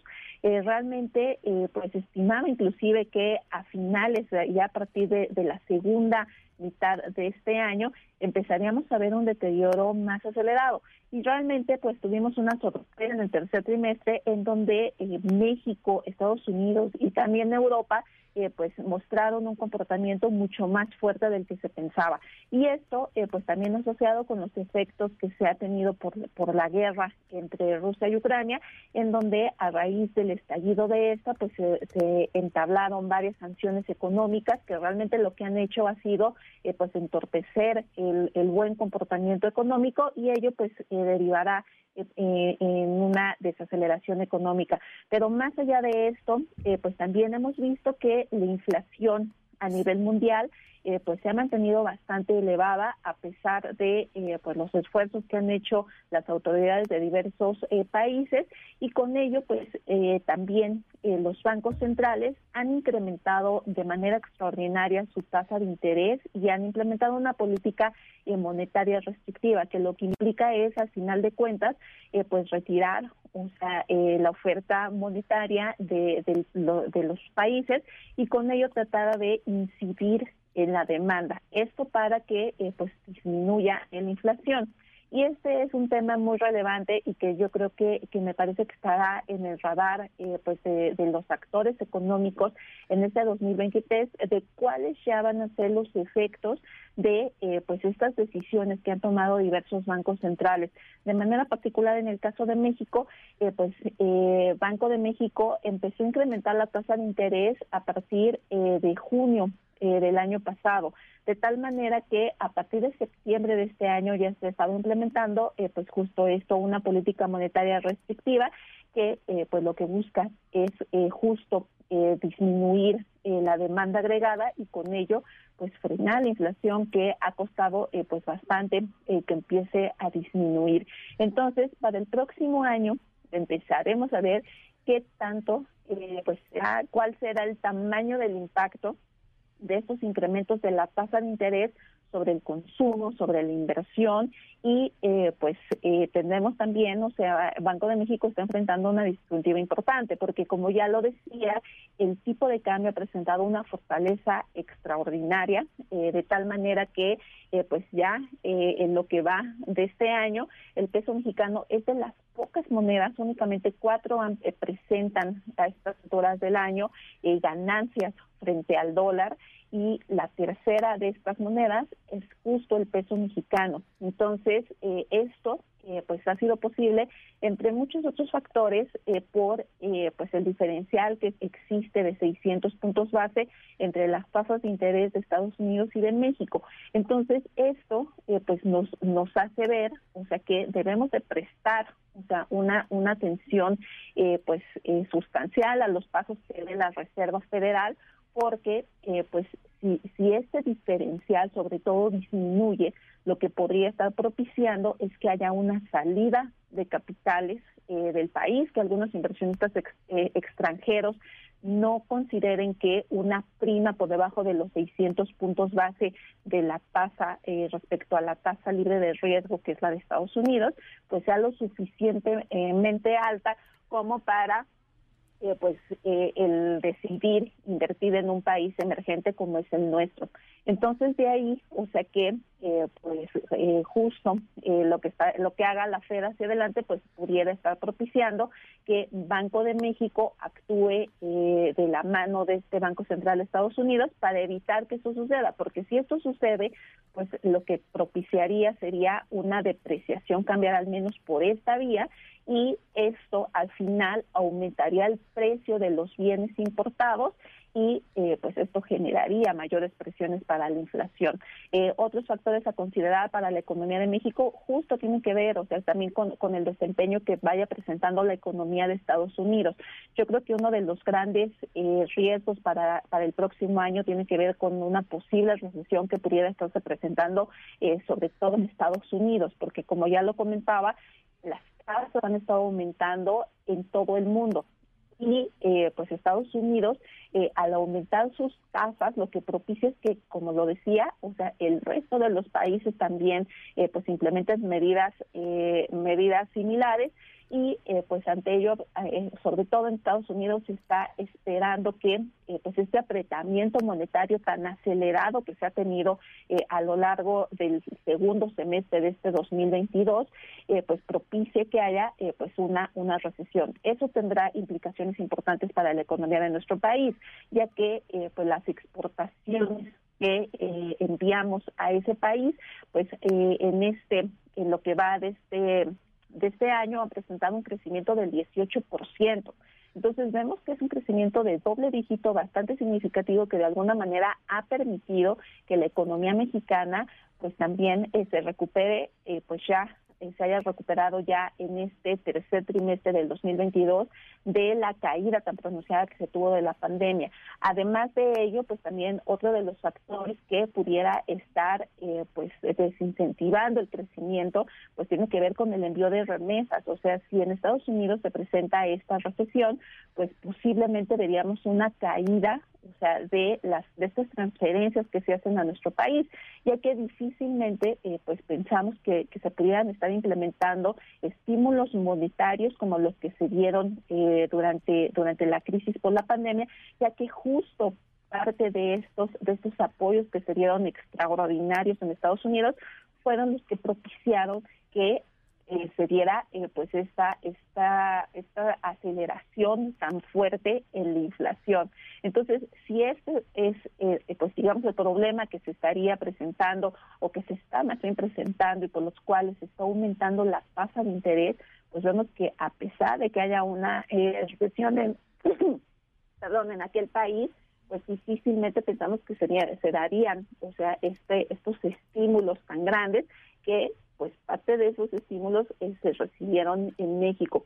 Entonces, pues te digo, además de esto, pues en México también, o sea, pues tenemos tasas de interés alta que pues al final estarán reduciendo eh, el consumo, la inversión, y pues de ahí que, como te comento, o sea, pues posiblemente veamos una desaceleración más significativa a partir del segundo semestre del próximo 2023. No, pues súper completo todo esto que nos compartes, Janet. Sin duda, creo que lo que más nos, nos preocupa también, independientemente y más allá del tema de, de, la salud, además de, pues es el, panorama económico, ¿no? Porque después de esta caída tan, tan pronunciada en la economía, de esta falta de crecimiento, pues por obvias razones y también creo yo, y, y añadiría, pues los efectos de la guerra en Ucrania y, y, y, demás, pues también han afectado muchísimo la economía y las personas lo, lo notan, ¿no? Lo sienten en, en el bolsillo ya la semana pasada comentábamos pues de los precios tan altos simplemente para la, la, cena, ¿no? De, de, Navidad, que, que, las amas de casa los, los, quienes cocinaban la cena decían es que el año pasado esto me costaba muchísimo menos que ahora, ¿no? En, en cuestiones muy básicas, muy sencillas eh, en compra de la canasta básica. Y pues ahora lo que mm, creo yo es el principal reto en 2023 será también pues este eh, sostener el crecimiento y pues que las tasas de interés no se nos disparen tanto, ¿no? También esto que ha preocupado a muchos amigos del auditorio, quienes tienen pues créditos eh, en bancos y demás, que no vean afectada esta parte porque también es súper, súper eh, estresante el estar con esa, esa presión de, de, las deudas, ¿no? Así es, eh, Sheila. Pues yo creo que, que definitivamente, yo creo que el próximo año vamos a tener eh, pues justo eh, esa dicotomía entre, entre qué tanto seguir incrementando las tasas de interés, o sea, para eh, pues lo que en su momento la Reserva Federal eh, señaló, o sea, para tener un aterrizaje suave de la economía. Aquí el problema que tienen los bancos centrales es que la política monetaria, estos incrementos, estas decisiones que se toman sobre incrementar la tasa de interés, no tienen un impacto inmediato. O sea, hay un rezago de por lo menos un año. Entonces, eh, pues las decisiones que se hayan tomado ya de manera acumulada o las que se sigan tomando, vamos a ver sus efectos en 12 meses. Entonces, eso dificulta mucho eh, el, el, el, realmente medir hasta dónde es necesario eh, pues incrementar las tasas para no propiciar eh, pues una desaceleración abrupta de la economía, pero a la vez o sea, eh, el reducir la inflación, o sea, sí es un es un tema yo creo que bastante importante el que, eh, pues como lo comentabas, que los precios no sigan aumentando al ritmo que lo han hecho en los últimos meses, porque al final esto propicia mayores desbalances, mayores eh, dificultades eh, para, para el entorno económico que, como lo ha comentado la Reserva Federal, el, el, la posibilidad de que se tenga un crecimiento por debajo de la tendencia. Así es, pues súper relevante. Te vamos a estar seguramente molestando en próximos días, pues porque creo que vale mucho la pena desmenuzar como que tema por tema, ¿no? Hablar eh, de la inflación, hablar sí, pero del peso, pero también de la, de la tasa de interés, que a nivel micro, pues también afecta de manera distinta eh, los hogares, ¿no? Mexicanos y, y, sin duda también lo que comentabas de, de, las remesas, que pues se presume mucho, ¿no? La llegada de remesas a nuestro país, pero pues también hay que decirlo, muchas de estas remesas, de esto que, que se genera en Estados Unidos principalmente, pues es reflejo de que en nuestro país no hay pues las oportunidades de, de empleo suficientes y pues por eso simplemente se da la migración, que justo vamos a hablar en unos segunditos más de, de, de ello. Pero por lo pronto te agradezco mucho, Janet Cruz, economista. Gracias por habernos acompañado esta mañana. Muchas gracias, Sheila. Encantada de estar contigo con el auditorio. Les mando un fuerte abrazo. Un abrazo y muy feliz año. Feliz año. Son las 8 de la mañana con un minuto. MBS Noticias con Luis Cárdenas. MBS Radio presenta el resumen informativo con Luis Cárdenas.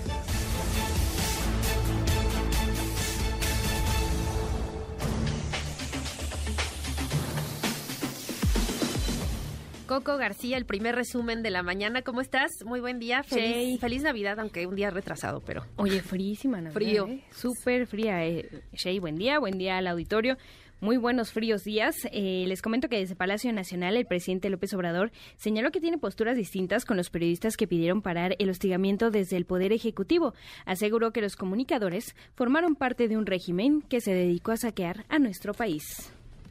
Cerca de lo de los medios, sin enfadarnos, tenemos posturas distintas. Ellos formaron parte de un régimen que yo sostengo se dedicó a saquear a México. El distintivo de lo que llamaron neoliberalismo, que yo llamo neoporfirismo, fue el saqueo, el transferir los bienes públicos a particulares, los bienes del pueblo, de la nación, a un grupo que le llamaron en su momento Grupo Compacto. Es una nueva oligarquía que se creó con Salinas de Gortari. Entonces, a partir de entonces, para poder saquear a sus anchas, pues se creó una red de componendas y complicidades, donde no solo eran los traficantes de influencia los beneficiados, sino eran dueños de medios de comunicación, periodistas, no todos desde luego, ni todos los medios de comunicación.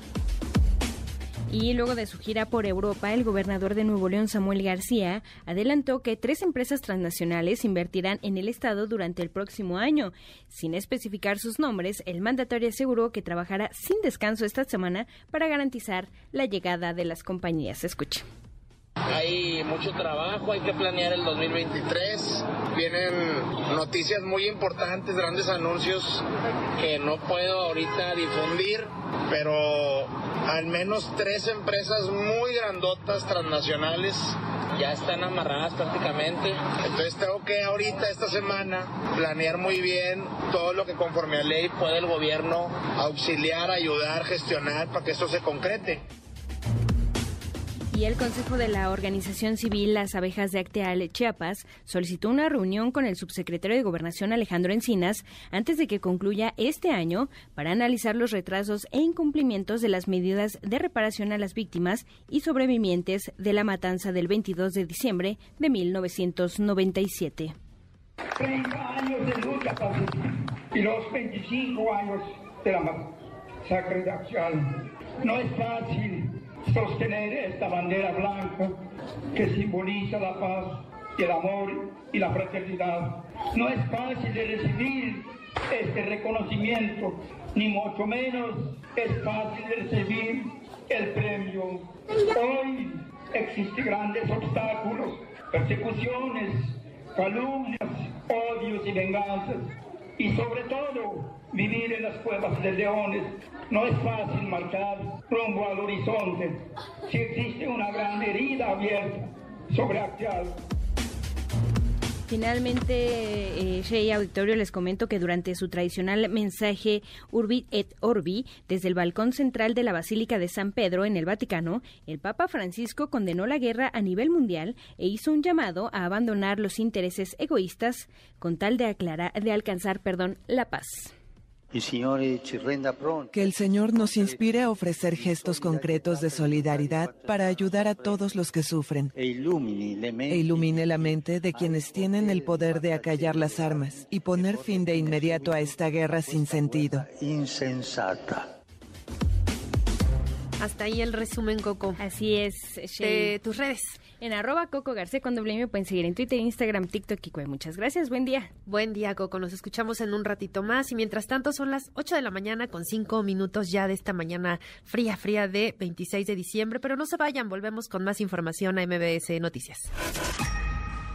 MBS Noticias con Sheila Amador, en ausencia de Luis Cárdenas. Regresamos. Primeras planas. El Universal. Partidos se quedan ilegalmente con datos de electores. Organismos conservan más de 305 mil cuadernillos que les entregó el INE para los comicios de 2021 y la revocación de mandato. Alerta consejero, riesgo de que la información circule sin control. Milenio. Iglesia vende en 100 pesos protocolo contra abuso sexual de sacerdotes. El documento firmado por Aguiarretes orienta a fieles y clérigos a presentar denuncias frente a la grave crisis por ataques de curas contra menores. Reforma. Tiene Poder Judicial un rezago histórico. Dejan 525 mil casos pendientes. Complica escenario la reforma laboral. Falta instalar 46 tribunales más. Excelsior. Casas de empeño ante larga cuesta de enero. La compra de oro va en desuso, señala Montepío, debido a que las nuevas generaciones ya no compran alhajas y hay apps para un rápido acceso a créditos, la industria prendaria enfrentará un año complicado. La jornada. Crece presión en Estados Unidos sobre México por el maíz transgénico. Asociación de Productores busca echar abajo prohibiciones. El financiero. Se frena comercio exterior de México en noviembre. Respecto a octubre, estas descendieron 15% y ligaron dos meses a la baja. El economista. Frena la actividad económica tras hilar tres meses con crecimiento. Registra en octubre el mismo nivel que el mes previo.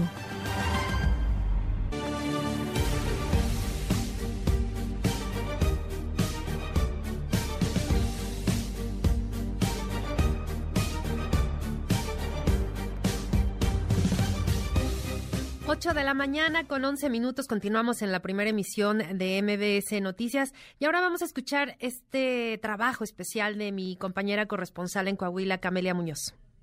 La temporada de frío no detiene la migración y hombres, mujeres y niños llegan a Coahuila para continuar hacia los Estados Unidos, como el caso de la familia de Arjani Alvarado, una chica de 24 años de edad y originaria de Honduras, quien junto con su esposo representaron a María y José en la posada organizada por la Casa del Migrante y en la que recorrieron varias calles buscando ayuda como se hizo previo al nacimiento de Jesús. Así es la historia de muchos migrantes. Arjani tiene un hijo de tres años y cuenta con seis meses de embarazo, lo que no le ha impedido por días para salir desde su tierra y atravesar de sur a norte México. Bueno, nos ha tocado caminar, hemos arriesgado a nuestro hijo al frío, a muchas enfermedades, ya que se nos ha enfermado bastante igual. Muchas veces al tomar el tren es peligroso, nos ha tocado caernos. A veces nos han dado ganas de rendirnos o de ya no seguir, porque sinceramente a veces no tener que comer, bastante inseguridad, ya que te asaltan. Muchas veces a las mujeres les toca pasar cosas peores, pero gracias a Dios a nosotros no llegó.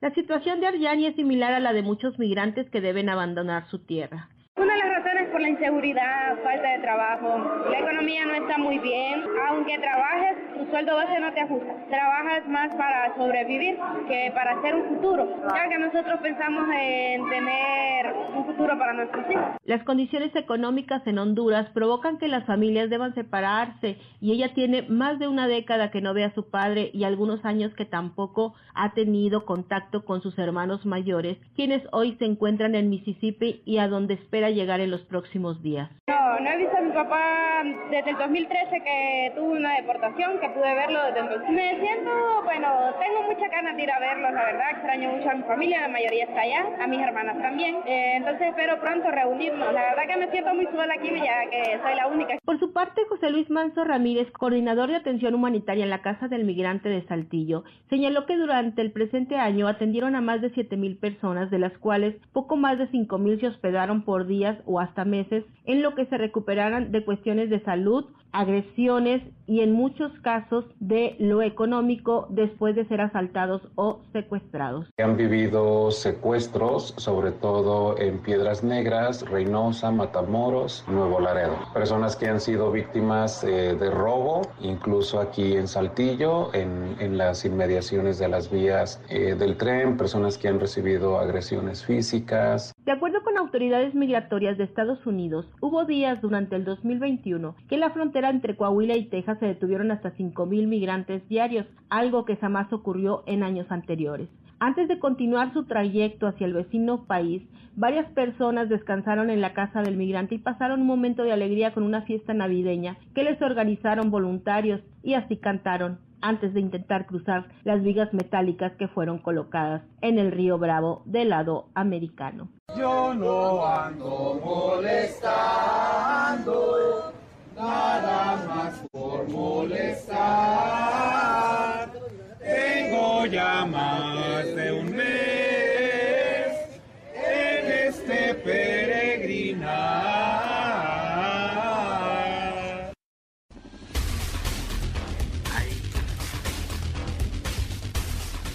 Pues así las cosas, así las historias de los migrantes que van hacia Estados Unidos en busca pues de este sueño americano y precisamente este 24 de diciembre, la tarde de Nochebuena, más de 100 personas migrantes procedentes de Texas llegaron hasta Washington a una temperatura brutal de menos 7 grados con esta tormenta invernal azotando pues eh, varios estados, también Washington. Y bueno, se trasladaron en, autobuses hasta a las afueras de la vicepresidenta, de la casa de la vicepresidenta Kamala Harris. De acuerdo con diversos medios en Washington, estas personas que iban eh, pues a bordo de varios autobuses fueron enviadas por el gobernador de Texas, Greg Abbott, como parte de las protestas que han realizado gobernadores republicanos contra la política migratoria, ya sabemos, del presidente Joe Biden. Y yo diría una protesta sumamente cruel, eh, utilizar a personas migrantes en Nochebuena, exponiéndolas además a esta tormenta y, pues a las condiciones eh, pues inhumanas en las que muchas veces son eh, tratadas estas personas y pues esto hay que reflexionarlo, hay que ponerlo en agenda porque este tipo de prácticas deben parar ya. Y yo le agradezco mucho que nos tome la llamada esta mañana eh, aquí en la primera emisión de MBS Noticias. Eunice Rendón, ustedes la conocen, ella es coordinadora de Agenda Migrante. Eunice, qué gusto saludarte, un abrazo, muy buen día. Hola Sheila, ¿cómo estás? Buenos días. Bien, gracias. Oye, pues este acto yo, yo diría inhumano y vergonzoso lo que vimos eh, esta Nochebuena.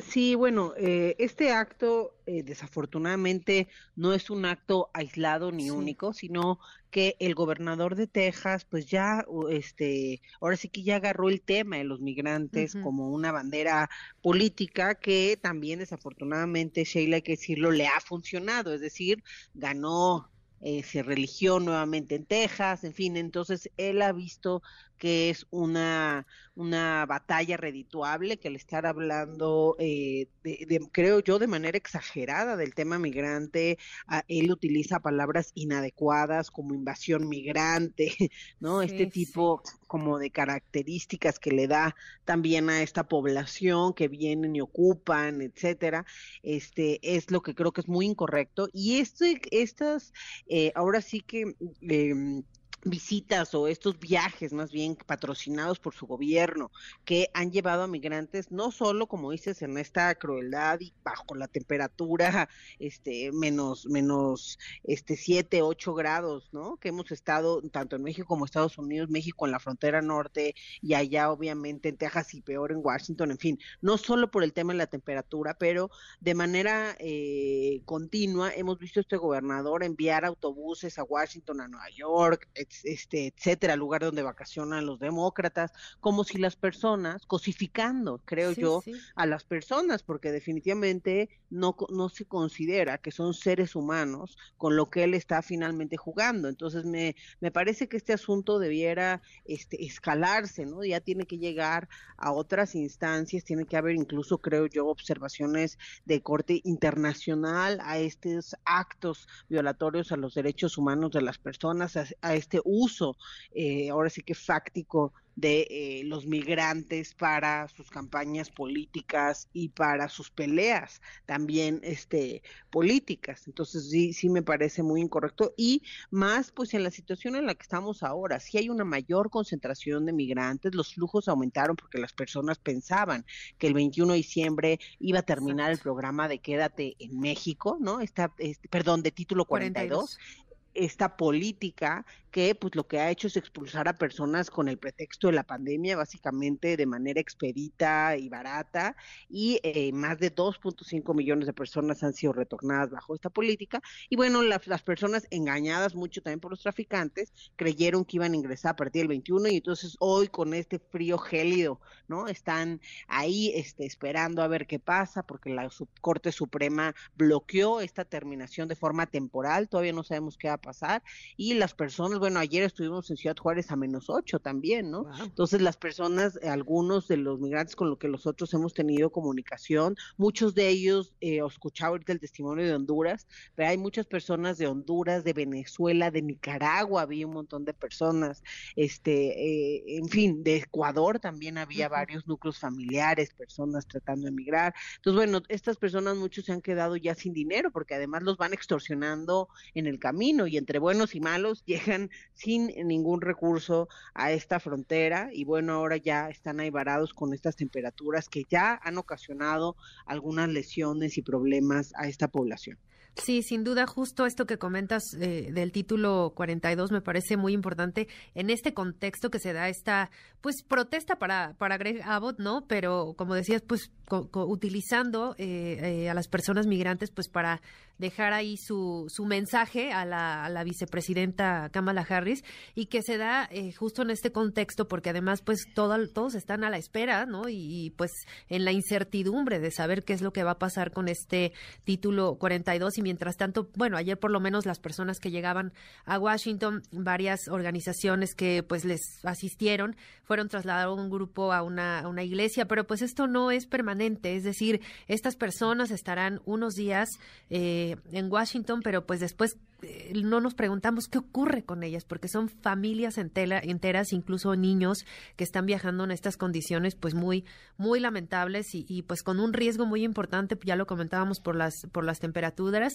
y no es una práctica, eh, pues que se dé solamente justo ahora, ya lo hemos visto en otras ocasiones, y pues terminan prácticamente varados.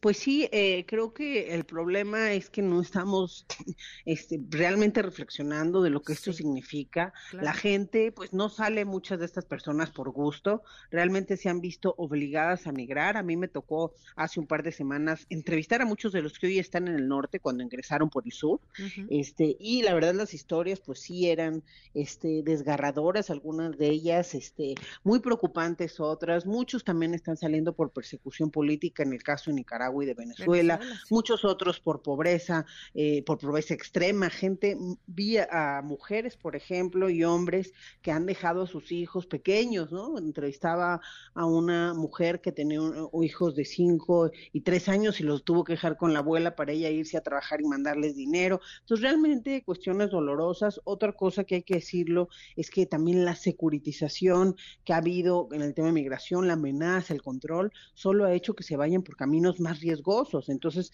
muchos me narraron cómo vieron que alguien se murió. Un, un, un niño vio cómo se cayó su mamá por un precipicio en el Darién. Este, entonces, realmente cuestiones muy duras y, eh, y que no nos ponemos a pensar. Entonces, toda esa gente ya pasó por todo ese trayecto difícil, llega a Estados Unidos con la intención, nadie de ellos creo, la mayoría, pues no, no tienen malas intenciones, o sea, tiene una intención simplemente de trabajar y de poder vivir en paz, de, de no estar amenazados de muerte, como lo están muchos de ellos.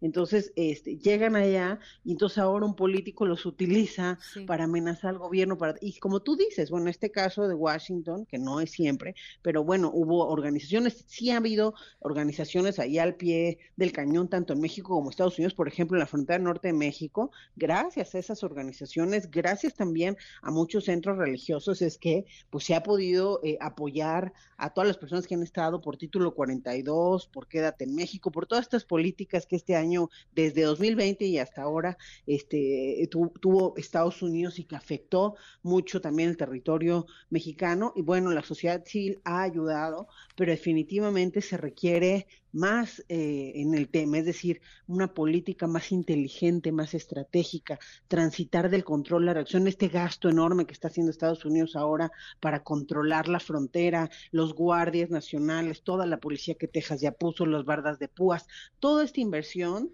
en vez de estar gastando tanto, tres mil millones de dólares pidió Biden para securitizar más la frontera, en vez de eso creo yo que ya debiéramos pensar en opciones más inteligentes, la la, gente aún con esas amenazas sigue migrando. Este año la patrulla fronteriza detuvo un millón de personas más que el año pasado. Entonces, bueno, eso no frena la migración. Entonces, mejor hagamos cuestiones inteligentes que logren incluir a las personas, ese dinero que le pagan a los traficantes, mejor que lo, lo, lo paguen en su formación, en capacitación, en algún trámite que con el gobierno, en fin, o sea, realmente reinvertir, porque lo único que están haciendo, lo único que se está logrando es enriquecer a las mafias que trafican con estas personas que desafortunadamente cada vez más son grupos del crimen organizado más peligrosos. Entonces, eso creo que debería ser la reflexión eh, de las autoridades y en general de la política migratoria, no solo porque es el deber ser, sino porque es lo que nos conviene a todos al final. O sea, las pocas opciones que ha habido de migración legal por la vía legal han dado buenos resultados y sobre todo en términos económicos han convenido, no solo a los países de origen por las remesas que han sido tan importantes, pero también a los países de destino por los recursos que dejan también ahí los migrantes. Solo en el caso mexicano, el programa hecho por la CNUR y la, el INAMI y la Comar eh, desde el año pasado, eh, incorporaron a cerca de 25 mil refugiados, los ayudaron a conseguir trabajo a través de alianzas con sector privado, etcétera. Bueno, esos migrantes, refugiados, ya dejaron más de 140 millones de pesos tan solo en impuestos, lo que significa tres o cuatro veces del presupuesto de la Comar, ¿no? La Comisión Mexicana para el Refugio. Entonces, mejor ese tipo de opciones que este que, las que hemos visto para que verdaderamente podamos, eh, pues ahora sí que atender este, este tema que es permanente y que creo yo no va a terminar, al contrario, creo que va a ir en aumento parte de estos flujos desde Centroamérica y también considerando a México, ha habido un aumento importante de población mexicana, en estos días veíamos a familias completas de Michoacán y de Guerrero, a quien ya les habían matado este, alguna familiar, ¿no? En estas amenazas del crimen, en fin, eh, realmente son cuestiones difíciles y creo que este momento la está pasando muy difícil las personas en la frontera, como tú decías, con niños pequeños, este, y eh, intentando ingresar en, temperaturas bajo cero y con, con, con una amenaza permanente eh, y una securitización pues muy importante en esta frontera. También hay que decirlo, de, del otro lado, este, hay también estas asociaciones, incluso en el paso acondicionaron dos escuelas para poderlas volver albergues. Entonces, bueno, este, Estados Unidos va a tener poco a poco, ya que además aceptar o encargarse de las personas que piden el refugio allá, porque también hay que recordar que hace un par de meses terminó el quédate en México y ellos no terminan, ahora sí, que de acostumbrarse a cumplir la ley, entonces ellos quieren seguir mandando gente a México. Y lo que sí creo es que van a seguir utilizando el título 42 para deportar a todos los que no quieren a México, este, porque muchos, por ejemplo, con Nicaragua, Venezuela no tienen relaciones políticas, entonces los tienen que dejar en México, pero con los que tienen también los dejan en México, ¿no? Este, Guatemala, Honduras, etcétera. Y eh, entonces van a aplicarlo hasta donde se puedan extender este título 42, este, las autoridades migratorias, y luego pues se va a aplicar el título 8 y este, y la deportación expedita. Entonces yo creo que no, no va a cambiar la situación, aunque bueno, sí es necesario que termine el título 42 porque ya no tiene ningún pretexto. La pandemia está en un momento muy distinto a marzo de 2020 cuando se inició este título, este, ya hay una vacuna, en fin, realmente creo que sí es un pretexto a estas alturas. El propio CDC, que son los Centros de Salud y Prevención de Enfermedades de Estados Unidos, ya consideró que debía haber terminado desde abril del 2021, eh, sacó una iniciativa para terminarlo, pero los republicanos la bloquearon. En fin, entonces creo que es una situación compleja, pero hay que repensar también la forma de atender el tema. Así es, Eunice. Y también creo que, no sé, la percepción quizá, pero esta coordinación de la que mucho se, se habló en su momento entre los gobiernos de México y de Estados Unidos para atender eh, el problema de la migración, pues parece que se ha desvanecido porque realmente no hemos visto pues un, un programa, un proyecto en conjunto que pueda atender de manera integral y de manera coordinada el, el fenómeno.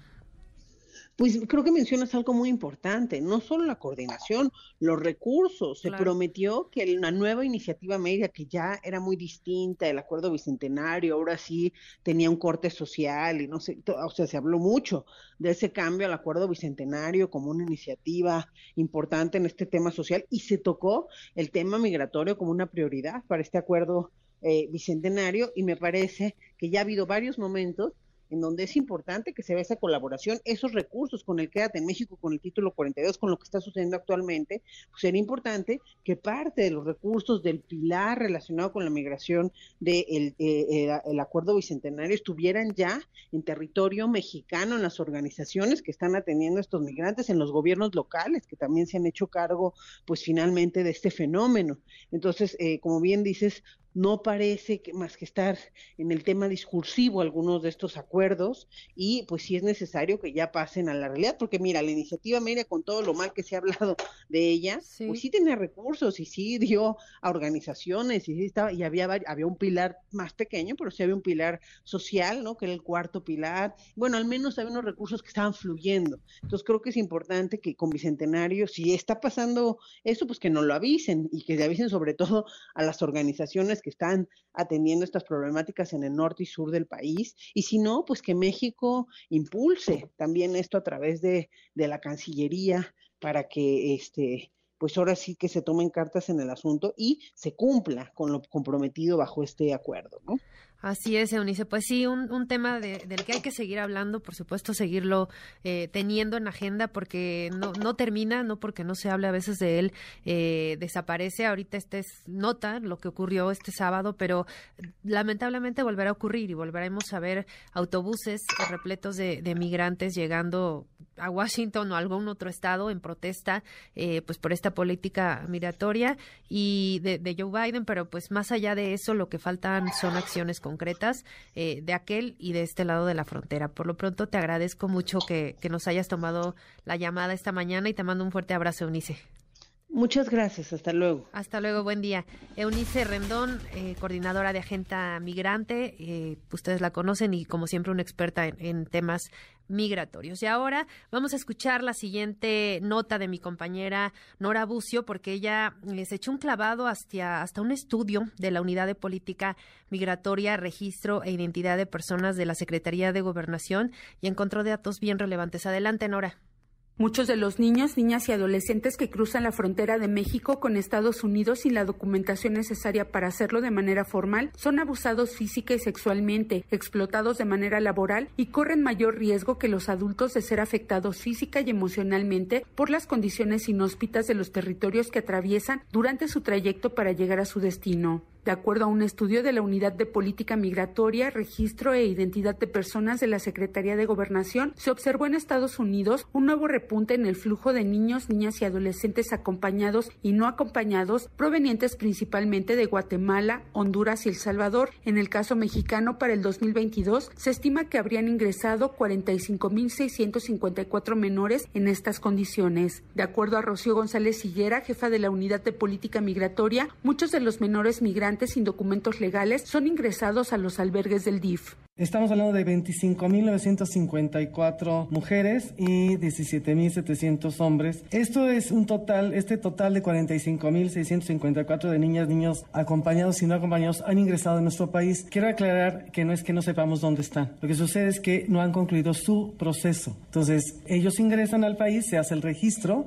y este registro se continúa dependiendo la condición que es lo que hagan ellos mismos, los que están acompañados con sus padres, o bien los que vienen solos solos. Una de las consecuencias que ha tenido el incremento del flujo de menores no acompañados y acompañados ha sido la falta de suficientes albergues, como lo han denunciado algunos gobiernos estatales. En algunas ocasiones, agentes del Instituto Nacional de Migración detienen a madres y padres y liberan a las niñas, niños y adolescentes, lo cual deriva en una separación familiar y va en contra de la ley. De acuerdo a un informe de Amnistía Internacional realizado en 2021, se ha documentado la huida de algunos de estos menores de los albergues, ya que probablemente buscan continuar su camino hacia hacia el norte del país. Para MBS Noticias informó Nora Bucio.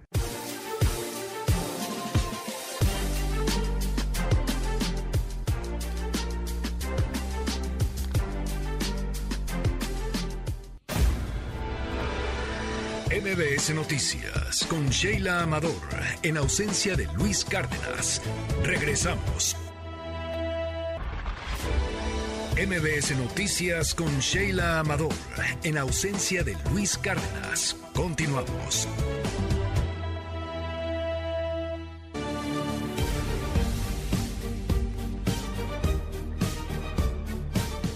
8 de la mañana con 41 minutos. Gracias por continuar con nosotros en la primera emisión de MBS Noticias. Y ya le informábamos muy tempranito de esta carta que publica la ministra Yasmín Esquivel en torno pues a esto que se ha generado muchísimo revuelo en redes sociales después de la publicación de una nota en el portal de Latinus sobre pues el supuesto plagio de su tesis de licenciatura. ¿Qué decía en esta carta? Mi compañero René Cruz nos tiene los detalles. René, te saludo con gusto. Muy buen día. Igualmente, Sheila, amigos del auditorio, muy buenos días. Pues en esta carta a la ministra Yasmín Esquivel afirmó Sheila que las eh, mentiras y difamaciones que se han hecho en su contra buscan influir en el proceso para la renovación de la presidencia de la Suprema Corte de Justicia de la Nación y con ello imponer intereses ajenos a dicho procedimiento. A cuatro días de que se dio a conocer esta información, Sheila, la juzgadora difundió este comunicado en sus redes sociales para fijar su postura sobre este tema e informar que ya presentó una denuncia ante la Fiscalía correspondiente por el supuesto plagio de su proyecto de tesis. Al respecto mencionó que su tesis, inoperancia de los sindicatos y los trabajadores de confianza, el artículo 123, apartado A, es un proyecto original y auténtico que empezó a redactar y revisar desde 1985, es decir, un año antes de la tesis similar que habría elaborado el estudiante Edgar Ulises Baez Gutiérrez. Esquivel Moza calificó adecuado el proceso de revisión que inició la UNAM al tiempo en el que confirmó su disposición para colaborar con las autoridades universitarias y así deslindar responsabilidades, toda vez que ella es la primera interesada en que se esclarezca esta situación en su totalidad y se compruebe la verdad. Asimismo dijo que es ilusorio pretender influir con una campaña perversa en el proceso de renovación de la presidencia de la Corte, ya que se trata de profesionales de la justicia que no pueden ser manipulados con acciones de este tipo, ya que están conscientes de las de los constantes ataques e intervenciones externos que pretenden alterar las decisiones internas con base en intereses políticos y económicos y enfatizó que los integrantes del alto tribunal son conscientes de la responsabilidad que tienen. Eh, Yasmín Esquivel eh, refirió que es extrañar que a lo largo de su trayectoria de 40 años como juzgadora y servidora pública nunca se haya esgrimido este falaz argumento ni cuando ejerció como magistrada agraria, ni cuando fue presidenta del Tribunal de lo Contencioso Administrativo de la Ciudad de México, tampoco cuando fue propuesta para ser ministra. Finalmente manifestó que ahora que levantó la mano para aspirar a la presidencia de la Suprema Corte con un programa de trabajo serio, sólido y viable para el Poder Judicial de la Federación, se pretende sembrar dudas sobre su prestigio e integridad personal y profesional. Sheila, parte de lo que eh, argumenta eh, Yasmín Esquivel en torno a este tema de su tesis de licenciatura. Muchas gracias, René, y por recordar a nuestro auditorio que pues ya en enero, el 2 de enero, ya se llevará a cabo pues esta eh, elección del nuevo ministro presidente de la Suprema Corte. Así es, el 2 de enero se llevará a cabo al mediodía esta sesión de la Suprema Corte, en donde pues, se habrá elegir al nuevo eh, presidente o la nueva presidenta de la Suprema Corte de Justicia de la Nación, pues cargo que buscan obtener la propia Yasmín Esquivel, la ministra Norma Piña, el ministro Alfredo Gutiérrez Ortiz Mena, el ministro eh, eh, Alfredo Gutiérrez Ortiz Mena y él también el ministro Alberto Pérez Dayán son los que buscan pues llegar a la presidencia de la Suprema Corte de Justicia de la Nación, elección que se llevará el próximo 2 de enero. Así es, René, de lo cual vamos a estar muy pendientes, por supuesto, a través de ti, de tu cobertura. Por lo pronto, muchas gracias y muy buen día. Un abrazo. Igualmente, Sheila, muy buen día. MBS Noticias con Luis Cárdenas. MBS Radio presenta el resumen informativo con Luis Cárdenas.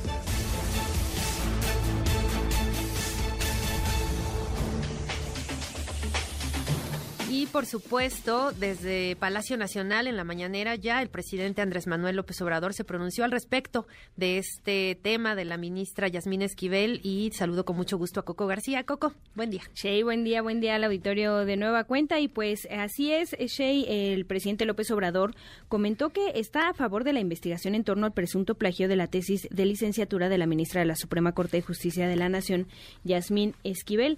Sin embargo, acusó que la polémica fue lanzada con la intención de debilitar la candidatura de Esquivel Moza a presidir el máximo tribunal. Escuche. Y el día 2 de enero, a más tardar a las 12 del día, se va a elegir al nuevo presidente de la Suprema Corte y esta ministra es candidata. Le sacaron que cuando hizo su trabajo de tesis, copió, le llaman a eso plagio, pero mientras se da a conocer ese dictamen, ya está la polémica. Y pensaron los que están en contra de la ministra de que ya con eso la eliminaban como candidata. Se tiene que saber también que son los 11 ministros, nada más, los que van a decidir. Ministras y ministros, los 11 son los que votan y van a decidir. Y en más información, Shea Auditorio les comento que el próximo 4 de enero todas las unidades profesionales de nivel superior del Instituto Politécnico Nacional reanudarán actividades académicas y administrativas, luego de que los últimos representantes estudiantes entregaran las instalaciones de Zacatenco tomadas desde septiembre. Recordemos parte de las manifestaciones que provocaron este paro laboratorios que tenemos se supone que deberían de ser los mejores porque el Politécnico es una de las mejores instituciones a nivel nacional y, lo, y internacional y los laboratorios no funcionan ni al 80%. Tenemos máquinas que no sirven desde hace años y ese es el problema principal porque durante la pandemia no se dio el mantenimiento que se debería de dar. Por ejemplo, el año pasado se cayó el gimnasio general del Politécnico Unidad Zacatenco. Eso nos habla de que de plano no se dio ningún tipo de mantenimiento en la escuela durante toda la pandemia y antes de eso ni siquiera se daba bien. Y en más información, Shea Auditorio les comento que Croacia ya es el vigésimo país miembro de la eurozona y a partir del primero de enero adoptará el euro como moneda de uso común. Sin embargo, la población está dividida sobre su uso. Una parte lo celebra como un avance hacia la integración con Europa y muchos otros temen que pueda disparar la inflación. El ministro de Finanzas, Zdravok Marik, aseguró que esta acción demuestra la fortaleza de su economía.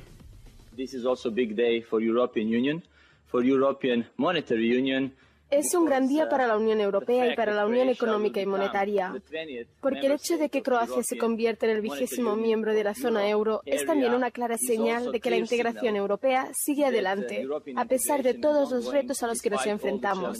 Es un mensaje muy potente y positivo para todos nuestros ciudadanos, todos nuestros clientes, todos nuestros mercados.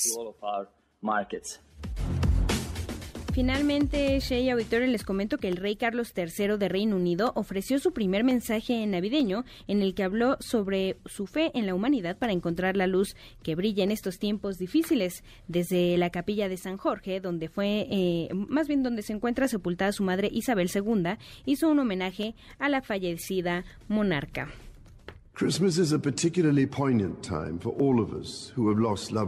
La Navidad es una época especialmente conmovedora para todos los que hemos perdido a seres queridos. Sentimos ausencia en cada momento familiar de la temporada y lo recordamos en cada querida tradición. En el amado villancico o pequeño pueblo de Belén, cantamos sobre cómo en las calles oscuras brilla la luz eterna. La creencia de mi madre en el poder de esa luz era una parte esencial de su fe en Dios, pero también de su fe en la gente. Y es algo que comparto con todo mi corazón. Es creer en la extraordinaria habilidad de cada persona de tocar con bondad y compasión las vidas de otros y de hacer brillar una luz en su mundo.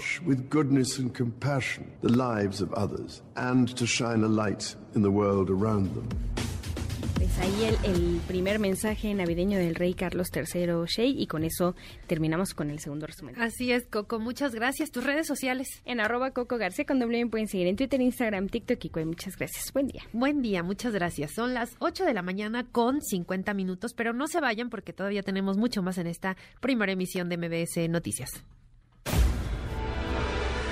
MBS Noticias con Sheila Amador, en ausencia de Luis Cárdenas.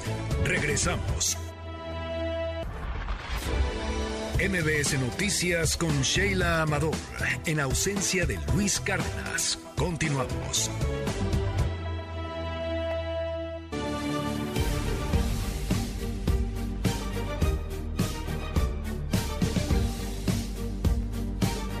8 de la mañana con 55 minutos. Continuamos en esta primera emisión de MBS Noticias. Y bueno, pues este año, por supuesto que la crisis y también la inflación ha provocado que pues muchas personas eh, recortaran sus gastos para sus festejos decembrinos. Y bueno, pues uno de ellos fue eh, la de los árboles de Navidad porque pues las ventas no estuvieron tan bien como se esperaban y mi compañero Alberto, Alberto Zamora, Zamora nos preparó el siguiente reporte. Alberto, muy buen día. En este 2022, las ventas de árboles naturales de Navidad se quedaron por debajo de 2021, año en que los ciudadanos se abocaron a la compra de árboles navideños luego del encierro por la pandemia. Productores consultados reportan una reducción de al menos 30% en sus ventas, fenómeno que se puede atribuir a la crisis económica que afecta al país. Manuel Morales, propietario de un centro de producción en Zacatlán, Puebla, afirmó que el año pasado vendió más de mil árboles de Navidad, mientras que en este 2022 apenas rebasó las 700 unidades. Explicó que luego de Nochebuena y Navidad, los productores ya no esperan mayores ventas, por lo que prácticamente concluyó para ellos la temporada de comercialización de estos productos. Después de la pandemia la gente se aburrió de estar encerrada y salieron por cualquier motivo. Ahora ya no tiene rato que se relajó de la pandemia, entonces la gente estuvo saliendo antes, ¿no? Yo creo que estaba gastada, no sé, algo así. En tanto, Pedro Díaz, promotor de desarrollo forestal de la Comisión Nacional Forestal en la capital del país, explicó que antes de la pandemia la demanda de árboles de Navidad naturales se ubicaba en 1.5 millones, de los cuales 800 mil eran de importación y el resto lo cubrían los productores nacionales que se encuentran en distintos puntos de la República Mexicana. Destacó que ya están listos los 300 centros de acopio donde las personas podrán llevar sus árboles naturales secos que dejan de formar parte de la decoración de los hogares mexicanos. No, de hecho ya en la página de la Comisión Nacional Forestal ya se están publicando los centros de, acopio. Tenemos hasta ahorita identificados uh, poco más de 286 puntos de acopio a nivel nacional. Entonces hay un directorio en la página de CONAFOR donde se puede consultar ya también incluso la, los centros de, acopio ¿no? y, de, y de venta. Informó para MBS Noticias Jesús Alberto Zamora. Gracias a mi compañero Alberto Zamora por esta información. Y sí, pues muy importante que, eh, pues una vez que terminen las fiestas decembrinas, ya estamos por festejar la llegada del 2023, el año nuevo. Y bueno, posteriormente, pues sí, esperamos todos ansiosos la, llegada de los Reyes Magos. Pero también importante que los árboles de Navidad naturales eh, los llevemos a cualquiera de estos centros de acopio que están ahí en la página de Conafora y se pueden consultar, pues para que puedan reutilizarse, para que no sea nada más un, una decoración navideña, sino que también le demos, le demos vuelta y que, y que la naturaleza no sienta tanto los efectos pues de lo que hacemos todos los días pues por dañarla. Así que muy importante que una vez que concluyan los festejos, pues llevar nuestro arbolito navideño, pues ya un poco seco, pero llevarlo sí a estos centros de acopio. Por lo pronto, nos vamos a una pausa, son las 8 de la mañana con 59 minutos y volvemos todavía hay mucha más información. MBS Noticias con Sheila Amador, en ausencia de Luis Cárdenas. Regresamos.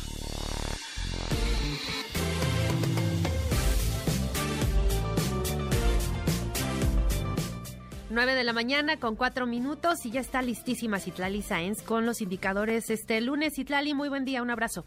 Hola Sheila, buenos días a ti, buenos días también a nuestros amigos del auditorio. Pues sí, arranca en esta jornada el mercado bursátil en los Estados Unidos cerrado por la Navidad, pero en México está perdiendo el S&P 9 de la Bolsa Mexicana de Valores 0.13%, se cotiza en 50.513.18 unidades.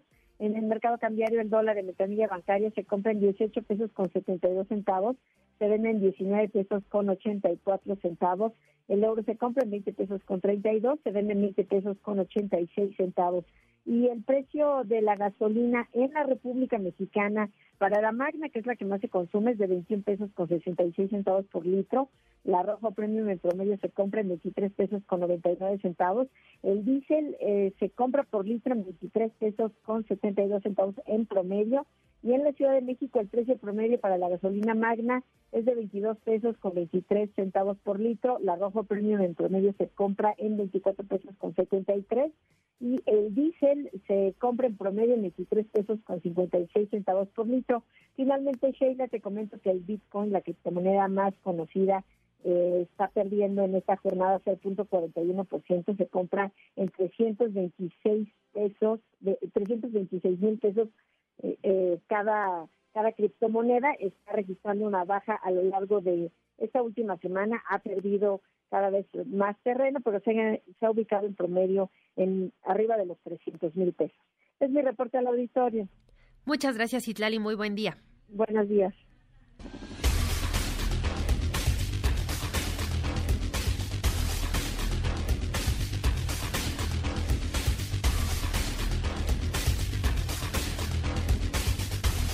Pues ahí está la información financiera de este lunes, que sí, pues en Estados Unidos no, no hay pues bolsa, pero aquí en México sí. Y bueno, nada más destacar también, pues en Estados Unidos todo lo que ha ocurrido en torno a la tormenta invernal que ha azotado de manera muy severa, sobre todo Búfalo, que es esta, este estado donde se han registrado las mayores afectaciones, pues también tiene de alguna forma pues paralizadas las actividades en varios estados de los Estados Unidos. Vamos a estar muy pendientes de ello, ya les daremos más detalles más adelante. Y mientras tanto, otro tema híjole, yo creo que es fundamental hablar, hablar, de él. Estamos en una época del año en la que pues muchas personas entran en un periodo de reflexión sobre sus acciones a lo largo de todo este 2022 y también es hay personas que aprovechan esta época para brindar pues una cena, una bebida caliente, eh, ropa quizá a las personas más necesitadas.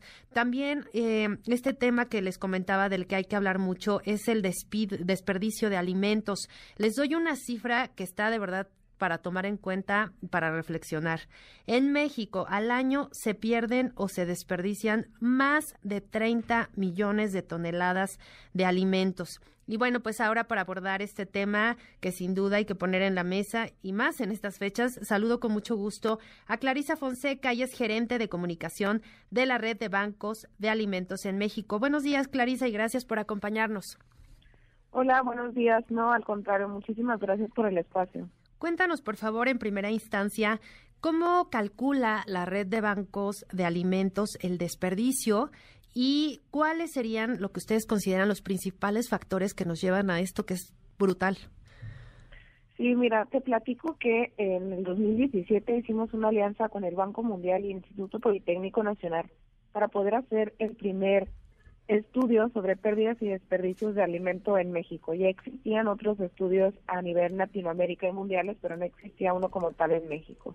Y en el 2020 se hizo una actualización de este estudio y como tal, ¿no? El, la cifra pues va en aumento y al año más de 30 millones de, toneladas de alimentos se desperdician.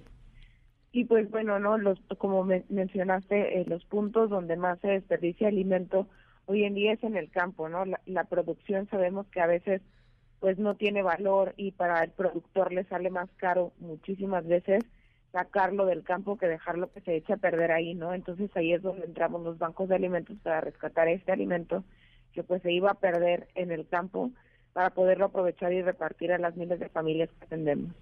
¿Cómo se puede evitar? Obviamente, pues hay muchísimas muchísimos factores, por supuesto, el clima, ¿no? Las condiciones de cada de cada región eh, del país, eh, pues es muy diferente. Este desperdicio que se da, pues obviamente obedece a distintos factores. Pero cómo podríamos evitarlo y cómo podríamos contribuir a que esto, pues pare de alguna forma, ¿no? O se, se disminuya. Sí, y todos podemos contribuir, ¿no? Así sea poco, mucho lo que podamos hacer desde casa ayuda, porque además te platico que este desperdicio de alimento tiene un gran impacto ambiental. Este desperdicio genera más de 30 millones de toneladas de gases de efecto invernadero, las cuales contribuyen pues al calentamiento global. Y desde casa lo que podemos hacer pues es empezar por, por planificar nuestras comidas de la semana.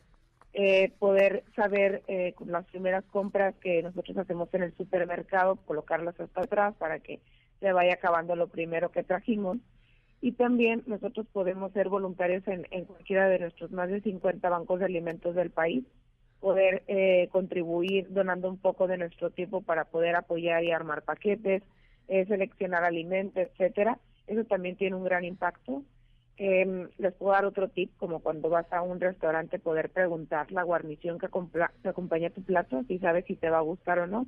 Y también puedes preguntar por el tamaño de las porciones para saber si son muy grandes y puedes pedir un poco menos, la mitad. Y eh, pues también estar informados, ¿no? Ser conscientes sobre, sobre esta parte del desperdicio, compartir con tus familiares y amigos que es una realidad que el desperdicio de alimentos ocurre en México y que tiene una gran afectación justo en esta época donde, bueno, pues sí se, se preparan en, en, muchos hogares pues una cantidad mayor, ¿no? De alimentos que, que de costumbre. Eh, ayer, por ejemplo, pues que en muchos hogares mexicanos se, se acostumbra el recalentado, famosísimo, pero también muchos otros que, que definitivamente pues sí termina en la basura la comida. Es tristísimo ver que, que hay gente que desafortunadamente no tiene un plato de comida sobre la mesa y muchas otras personas pues lo tiran. Entonces creo yo que pues es eh, un, un, asunto para reflexionar y pues para así ser más conscientes en, en, lo que compramos, en lo que producimos también de, de, basura y de lo que provocamos también al medio ambiente al desperdiciar alimentos. Y me gustaría conocer un poquito cómo funciona la red de alimentos y nuestros amigos del auditorio que pues ahorita están de vacaciones, que tienen quizás un eh, en su agenda, pues para destinar a una acción que, que pues a ellos les va a, enriquecer muchísimo y, y, sin duda le ayudará y, le dará pues un plato de comida a otra persona. ¿Cómo pueden colaborar? Sí, claro. Te, te resumo primero cómo funciona los bancos de alimentos y nuestra red principalmente, como bien lo, lo mencionaste, nosotros pues se identificó, ¿no? Que hay un problema que es el desperdicio de alimentos un lado de otro problema que es el hambre en México. En nuestro uh -huh. país más de 28 millones de mexicanos pues no pueden asegurar que vayan a comer al siguiente día, ¿no? Que vayan a poder realizar sus tres comidas. Entonces los bancos de alimentos, nuestro modelo nace de rescatar este alimento, identificar estas oportunidades, pero también de la buena voluntad de acciones de nuestros aliados que contribuyen y donan producto 100% que no se iba a desperdiciar, sino producto de línea, para que nosotros podamos apoyar a más a más familias. Nuestros bancos acuden a rescatar o a copiar este alimento, ya sea desde el campo, la industria, cadenas de autoservicio, hoteles o restaurantes, y lo llevan a los bancos de alimentos. En los bancos de alimentos, con el apoyo de voluntarios y también de colaboradores, se arman estos paquetes con apoyo de nutriólogos para que puedan ir lo más balanceados posible y se llevan a las comunidades. Nosotros los entregamos a casi 8.000 comunidades y más de eh, 2.000 instituciones de forma constante, es decir, en promedio algunas se entregan semanales y otras quincenales. Y eh, de esta forma pues estamos apoyando al, a esta parte del problema no también ambiental y contribuyendo a que pues estos mexicanos que nosotros estamos atendiendo que son más casi dos millones de mexicanos en promedio pues puedan asegurar no que van a comer por lo menos ese día y el siguiente día Claro. ¿Y cuál sería la, la, perspectiva que tienen justo para este, a este fin de año? Eh, estaba revisando algunas cifras que en 2021, por ejemplo, el 40% de la comida en estas fechas terminó en la basura. Eh, híjole, esto es tristísimo. ¿Qué podemos esperar en este 2022? Pues esperamos que, que este fin de año pues pueda contribuir con las personas haciendo conciencia ¿no? sobre esta parte del desperdicio la cifra que dices es, es abrumadora, no fue abrumadora para nosotros claro. también y sin duda esperamos que este año el desperdicio sea menos y para un 2023 podamos lograr y contribuir bajar estas cifras y que no, no sigan subiendo pero sin duda es, es una realidad, ¿no? Eh, el desperdicio de alimentos sigue continuando, entonces nosotros seguiremos buscando hacer conciencia y también los quisiera invitar a que nos puedan seguir en nuestras redes sociales, que nos pueden encontrar en cualquier plataforma como arroba redbamex. Uh -huh. Constantemente estamos eh, con, compartiendo campañas y también tips, eh, algunas recetas que puedes hacer con comida, porque deberíamos de hacer del recalentado una tradición y poder ser más creativos con nuestras comidas que nos sobraron para idear unos nuevos platillos y poder eh, no desperdiciar este alimento, que es una de las principales razones también que es por las cuales se desperdicia en casa, ¿no? La comida que sobró ya no nos la volvemos a comer al día siguiente. Entonces, podemos eh, tomar como referencia en estas fechas que se usa muchísimo el recalentado para hacerlo parte de nuestra vida. Claro, y pues hacer mucho conciencia, ya viene también eh, Año Nuevo, donde seguramente también nuestros amigos prepararán su cena especial, seguramente, muchos otros también, pues el tema económico no les da para a lo mejor hacer una cena muy elaborada, pero bueno, se puede, se puede aprovechar pues todo lo que tenemos e, en casa, en el refrigerador, en la despensa, a lo mejor no gastar tanto y, pues reutilizar quizás productos, cosas que tenemos y sí ponernos creativos, porque también es muy importante pues no casarnos con una idea de hacer cierte, cierto platillo o si no es pavo, no cenamos, no, se pueden eh, utilizar, por ejemplo, pollo, quizá otro tipo de, de alimentos, de productos eh, que nos puedan funcionar de la misma forma para hacer una cena sin la necesidad de, gastar tanto. Y por último, me gustaría preguntarte, Clarisa, a nivel eh, nacional tenemos este, este panorama, pero ¿cómo estamos a nivel global? Seguramente ustedes tienen eh, esta, este contexto, esta perspectiva mucho más amplia. ¿Cómo está México en este terreno? Sí, pues eh, nosotros además, y te platico porque esto no lo mencioné al inicio, nosotros pertenecemos a una, somos cofundadores de la Red Mundial de Bancos de Alimentos. Okay. Eh, también así como en México, en otros países existen bancos de alimentos, los cuales de igual forma contribuyen a, a disminuir el desperdicio de su país y a entregar alimento. Actualmente son más de 44 países los que suman eh, esta red de bancos de alimentos y a nivel mundial atendemos a más de 40, 40 millones de personas, pero igual, ¿no? Las cifras son, son abrumadoras en, en el mundo. Si el desperdicio de alimentos se juntara y fuera un país, sería el tercero más grande del mundo. Entonces, también existe muchísima oportunidad. Eh, México es uno de los países eh, principales productores de alimentos Celebramos que en nuestro país un tercio de lo que se produce al año se, se desperdicia y se va a la basura. Estamos hablando de que se, desperdicia muchísimo, muchísimo alimento. Y a veces es muy difícil imaginar en nuestra cabeza un número tan grande. Sí, Entonces se los, se los voy a poner en, una perspectiva diferente. Cada minuto se desperdician 28 toneladas de alimento, lo cual equivale al peso de seis elefantes eh, juntos, ¿no? Nos imaginamos a seis elefantes apilados ese es el tamaño de alimento que se desperdicia por minuto. No, pues está brutal esta literal descripción gráfica de lo que desperdiciamos, muy triste. Y sí, hay que reflexionar de verdad que, que pues aunque tengamos la fortuna muchos de, de poder eh, tener nuestros alimentos, de poder todos los días eh, llevar a la mesa un plato de, comida, pues hay quienes no lo tienen. Ya platicábamos con, con Eunice Rendón al inicio de este espacio, pues de las personas migrantes, por ejemplo, que, que en Estados Unidos ahorita le están pasando muy mal y que muchos de ellos, por ejemplo, en Washington tuvieron que, que pasar la Navidad pues prácticamente en un autobús o en un refugio eh, donde pues sí les fue donado un plato de comida, pero pues muchos otros no, no tienen tienen esa fortuna. Entonces, creo que sí es bien importante, sobre todo ahorita, reflexionar. Ya estamos terminando este 2022 y pues que sea un propósito, ¿no? Que sea uno de nuestros propósitos de, del 2023, hacer conciencia en lo que comemos y en cómo lo, lo, lo, lo pues lo utilizamos de la mejor manera.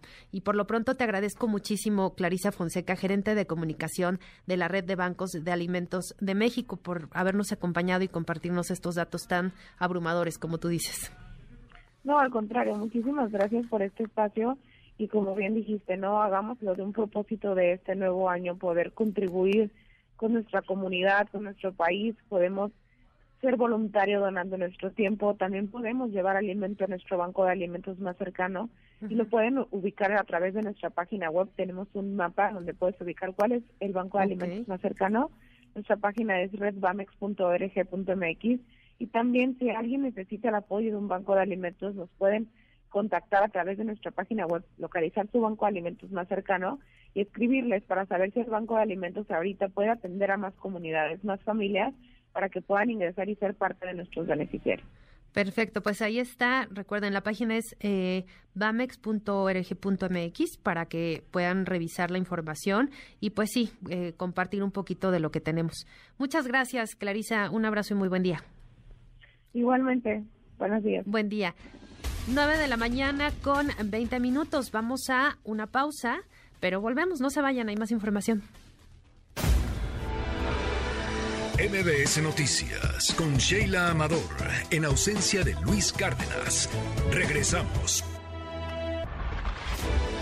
MBS Noticias con Sheila Amador, en ausencia de Luis Cárdenas. Continuamos. Central de Inteligencia Política presenta las tres columnas más destacadas del día. De reforma con Sergio Sarmiento, el más atacado. Entre las muchas afirmaciones que el presidente López Obrador repite constantemente, destaca la de que es el presidente más atacado después de Madero. Esta es, sin embargo, una mentira expresada con insistencia en un esfuerzo por volver la verdad. Lo que sí es cierto es que AMLO es el presidente que más ha atacado a supuestos rivales o enemigos. AMLO ha declarado que él no odia, pero para alguien que no lo hace, la cantidad de descalificaciones que ha hecho es sorprendente.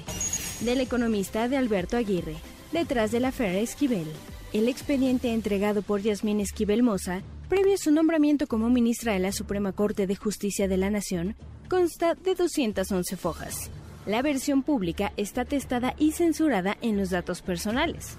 Su hoja de vida contiene las evidencias, diplomas, títulos y cédulas comprobatorias de sus grados de estudios y sus nombramientos laborales.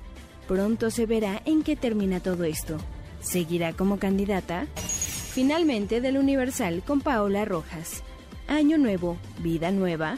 Este 2022 cierra con una buena noticia. Entre los urgentes esfuerzos para frenar el calentamiento del planeta, en Montreal se alcanzó un acuerdo crucial para proteger los océanos y los territorios más vulnerables. Los países que acudieron a la Conferencia de las Naciones Unidas sobre Biodiversidad COP15 este diciembre firmaron compromisos que representan una esperanza para salvaguardar a la Tierra. Ojalá que entre los propósitos para este 2023 esté la firme decisión de cambiar de hábitos para así revertir el enorme daño que hemos hecho a la Tierra. Con síntesis de Mariana Peralta, estas fueron las columnas del día. Síguenos en la cuenta de Twitter, mx-arma. MBS Noticias con Luis Cárdenas.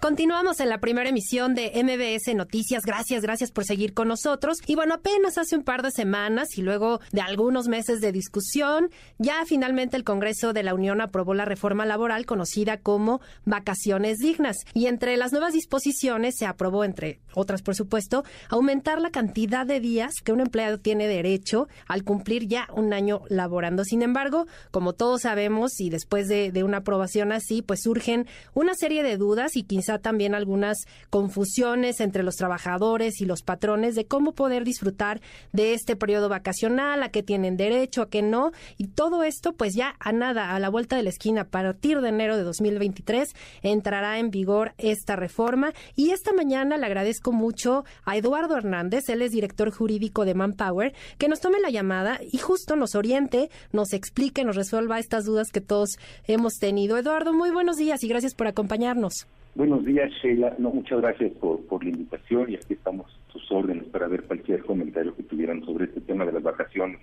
Es de interés de todos. Claro. Pues en primera instancia, ¿quiénes son los que se podrán ver beneficiados con esta reforma? Eh, todos los todos los mexicanos, definitivamente es una es un cambio relevante en esta reforma en materia de vacaciones, ya que desde hace más de 50 años no se ha hecho ninguna modificación al periodo vacacional de los de los mexicanos. Y si nos comparamos con la región de América Latina, que en promedio se tienen 16 días de vacaciones el primer año, y hay, algunos otros países como Cuba o Panamá que tienen incluso 30 días de vacaciones el primer año. Entonces, esto este, esta reforma en Manpower Group consideramos que pues, nos acerca cada vez más a estos estándares internacionales esta reforma en materia de vacaciones dignas y buscando siempre este equilibrio que debe existir entre el trabajo y un descanso reparador para los trabajadores. Claro. Entonces, con esta reforma, eh, lo que aprueban en el Congreso de la Unión es duplicar de 6 a 12 días de vacaciones continuos el, a partir del primer año de trabajo, ¿cierto? Correcto. En cuanto entre en vigor la reforma, que ya de, hecho está aprobada por el Congreso, y estamos esperando que se publique en el diario oficial este año para que entre en vigor ya a partir de enero del siguiente año.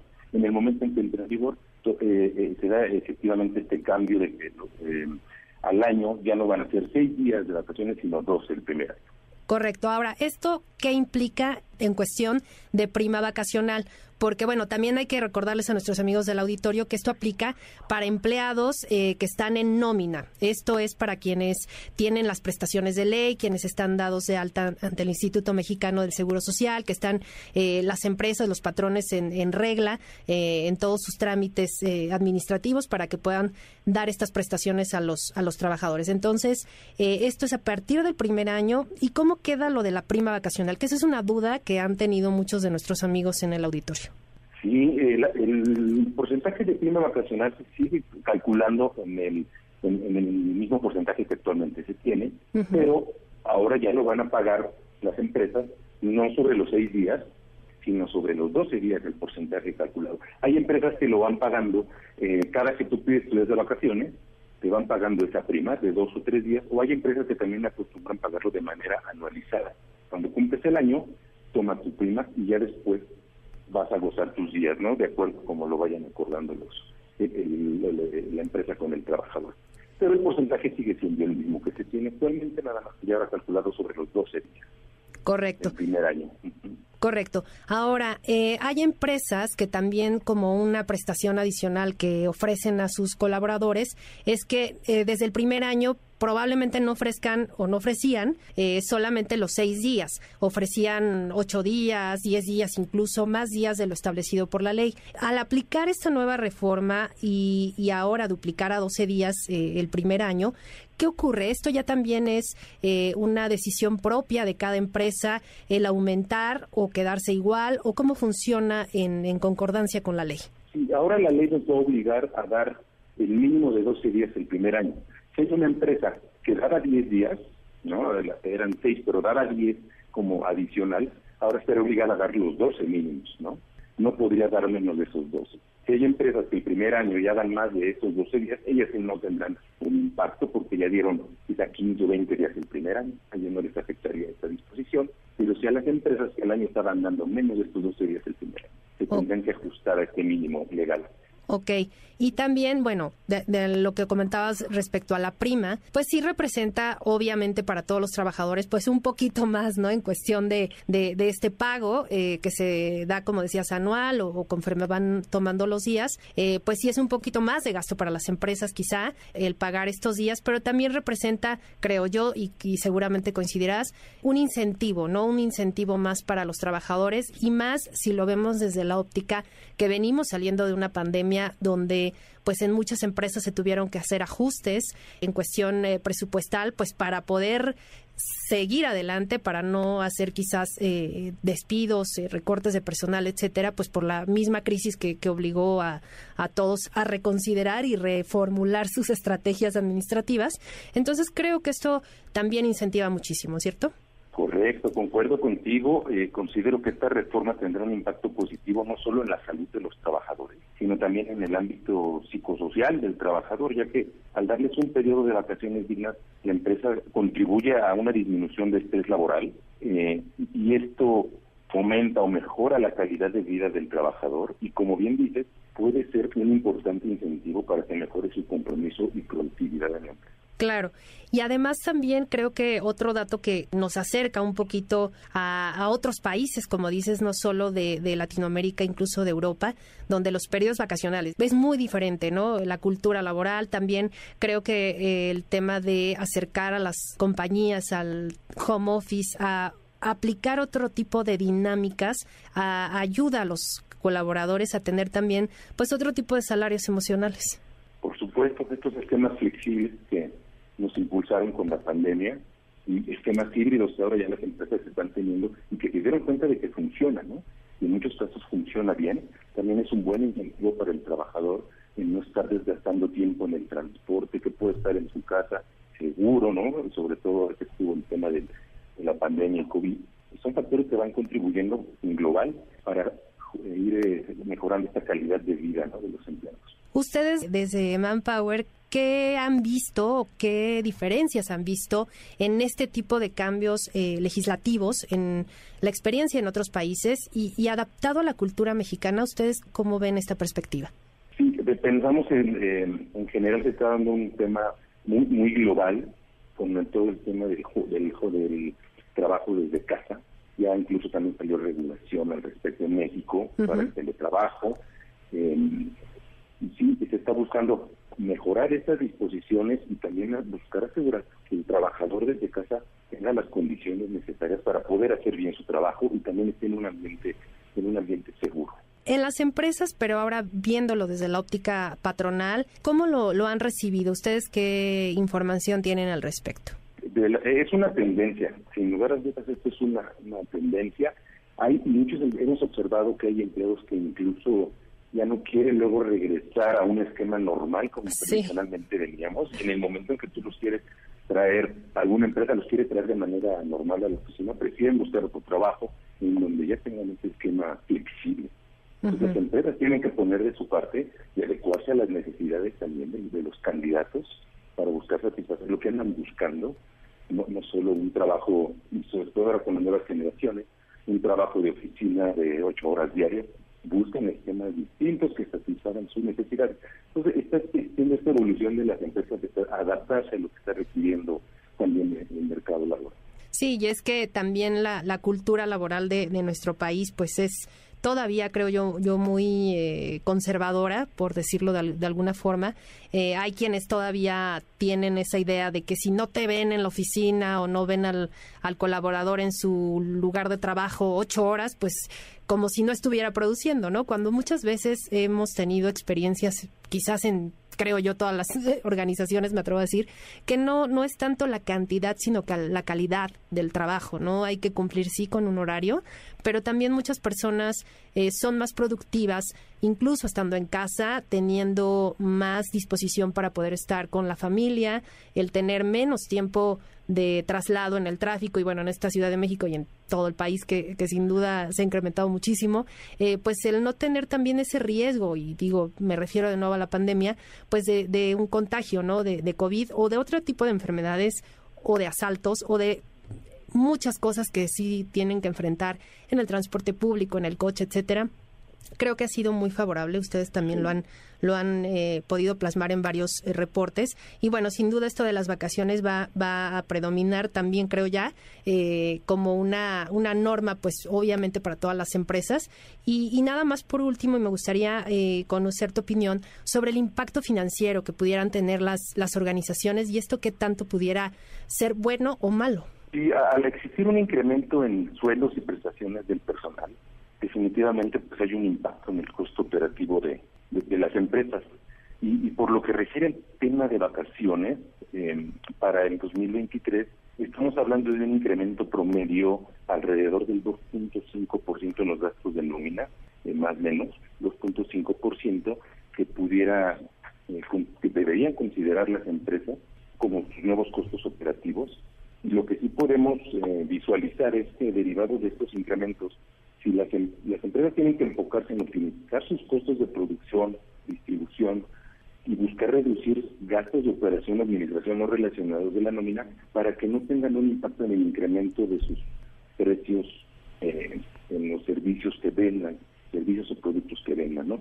Sí estamos viendo para 2023 que se pueda dar un, incremento en los precios, ¿no? Derivado de este incremento en los costos de nómina. Ok. Bueno, pues entonces vamos a estar atentos ya a la publicación en el diario oficial y pues nada más recordar a nuestros amigos del auditorio que eh, una vez que se publique, que entre en vigor esta, esta reforma a partir de enero, eh, a partir del primer año laboral tendrán 12 días de vacaciones y después tendrán que ir aumentando de dos en dos eh, los días año con año hasta que cumplan 20 días o más, ¿cierto?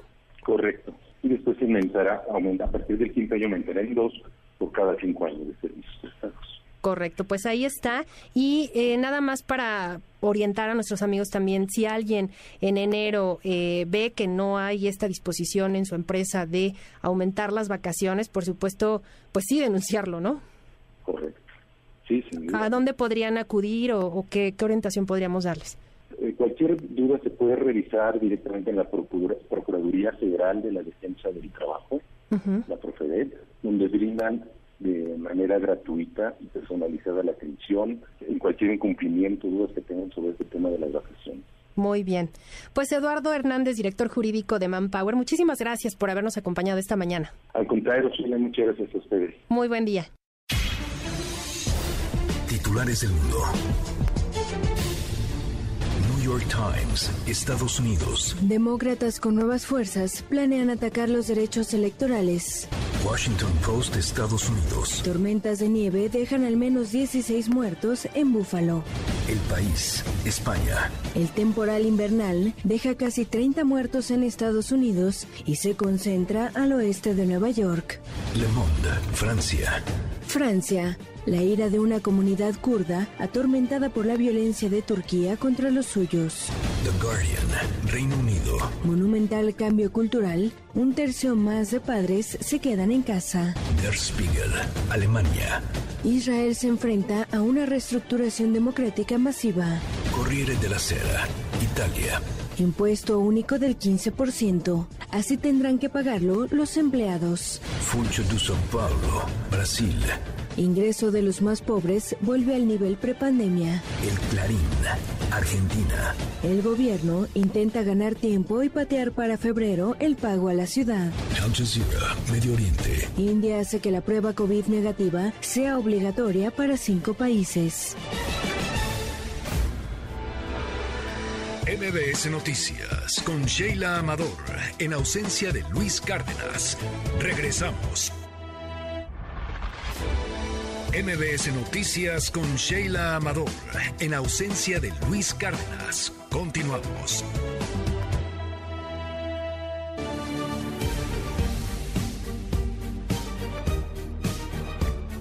9 de la mañana con 47 minutos y ya le informábamos al inicio de este espacio informativo de esta tormenta devastadora en los Estados Unidos que ha dejado ya al menos, al menos 30 personas fallecidas. Y ahora nos enlazamos hasta Washington con mi compañero, con el colaborador de MBS Noticias, José Díaz Briseño. ¿Cómo estás, José? ¿Cómo están las cosas allá en Washington? Hola Sheila, ¿qué tal? Un gusto saludarte, feliz Navidad. Y Igualmente. Aquí en Estados Unidos un frente ártico que resultó mortífero, con al menos 37 muertos en diversos estados del país, desde Colorado hasta Kentucky, pasando por Kansas. Una gélida Navidad en la que muchos estadounidenses pasaron en la calle, eh, pues eh, perdidos debido a las grandes acumulaciones de nieve y muchas autoridades implorando a no salir pero la zona más golpeada del país fue el área de la ciudad de Buffalo, eh, la segunda ciudad más importante del estado de Nueva York, justo en la frontera con Canadá. Ahí se reportaron al menos 16 muertos vinculados a la tormenta, eh, según los medios locales. Un fenómeno conocido como un ciclón bomba provocó vientos a nivel de huracán en esa localidad. Todos los camiones de bomberos en Búfalo quedaron atascados en la nieve sin poder llegar a atender a muchas personas. Y aunque están acostumbrados a la nieve, eh, pues esta, esta tormenta que se vivió eh, este fin de semana fue peor que la que se vivió en 1977 y que había sido considerada la peor en la zona. El aeropuerto internacional en esa ciudad también permanecerá cerrado hasta mediados de esta semana.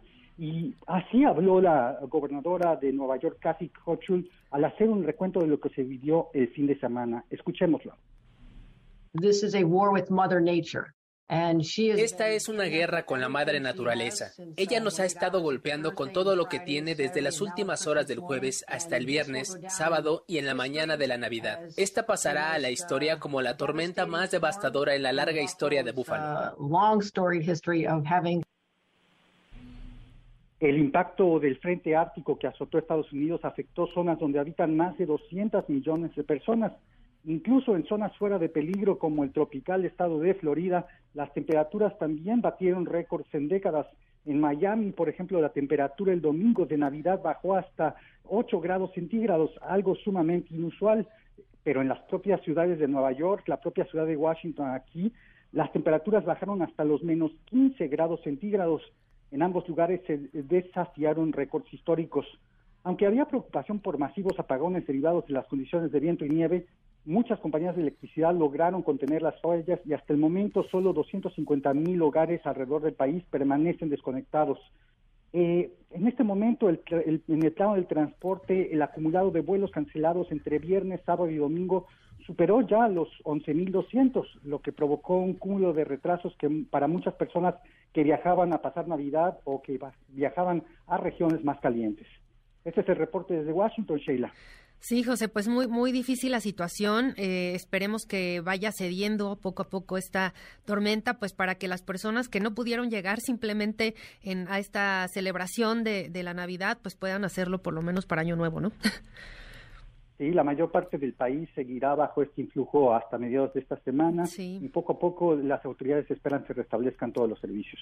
Muy bien, pues vamos a seguir muy atentos. Por lo pronto, un abrazo, José Díaz Briceño, hasta Washington y gracias. Feliz año a todos. Felicidades. Y bueno, pues ahora desde Washington nos vamos hasta Texas con mi compañera Patti Estrada, corresponsal de MBS Noticias, porque también allá se ha sentido fuerte el frío y también pues afectaciones, sin duda. Patti, te saludo con mucho gusto. ¿Cómo estás?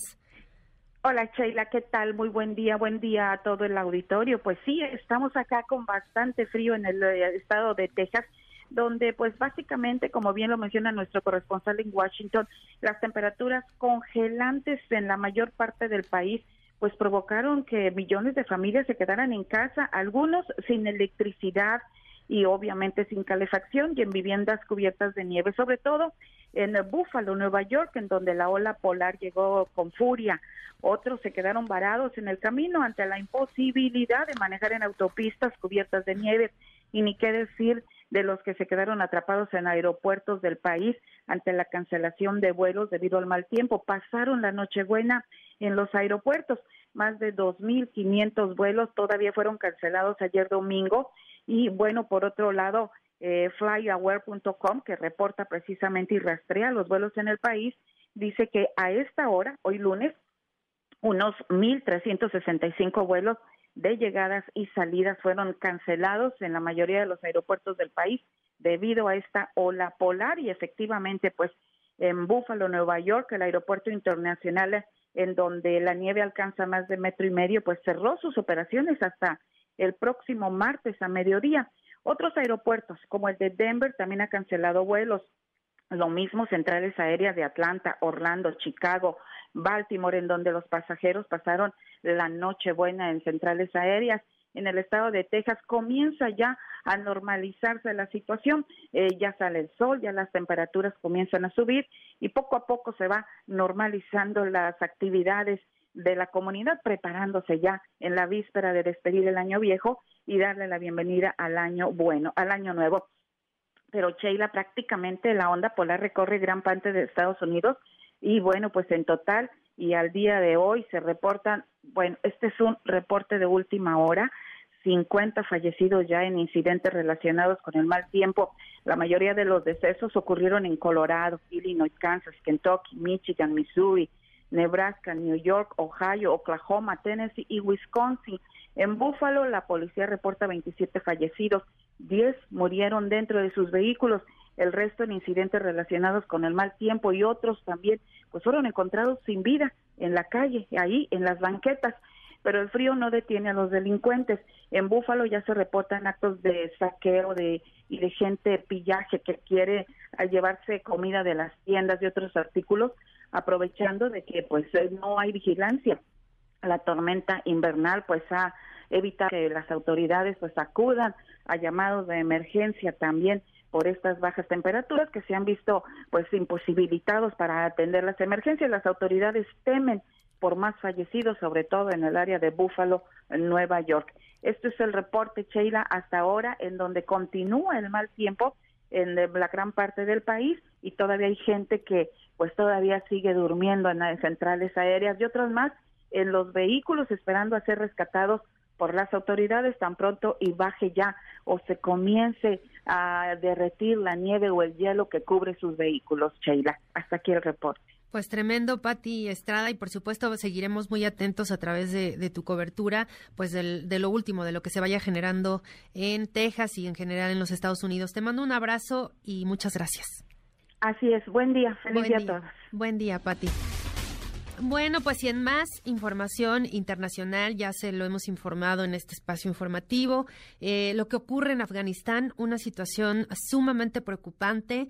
Eh, el régimen talibán ordenó a todas las organizaciones no gubernamentales locales e internacionales que impidan a las mujeres acudir a su trabajo. En el caso de que alguna ONG viole este nuevo decreto, se le revocará la licencia para laborar en su territorio. Varias ONG se dio a conocer entre ellas eh, Save the Children Care y el Consejo Noruego para los Refugiados. Suspendieron sus programas de asistencia en Afganistán, alegaron que las mujeres han sido una parte esencial para ayudar en la crisis que atraviesa el país, mientras que excluirlas empeoraría la situación. Y bueno, pues esto pasa en Afganistán, pero también en, Irán, en, la capital, en Teherán, se han registrado, y, ya lo hemos comentado, diversas, diversas manifestaciones tras este asesinato de esta joven que por no llevar el velo bien colocado en su, en su cabello, pues fue detenida, posteriormente pues asesinada lamentablemente. Y a continuación vamos a escuchar esta pieza especial de la jefa de información de esta primera emisión, Diana Alcaraz.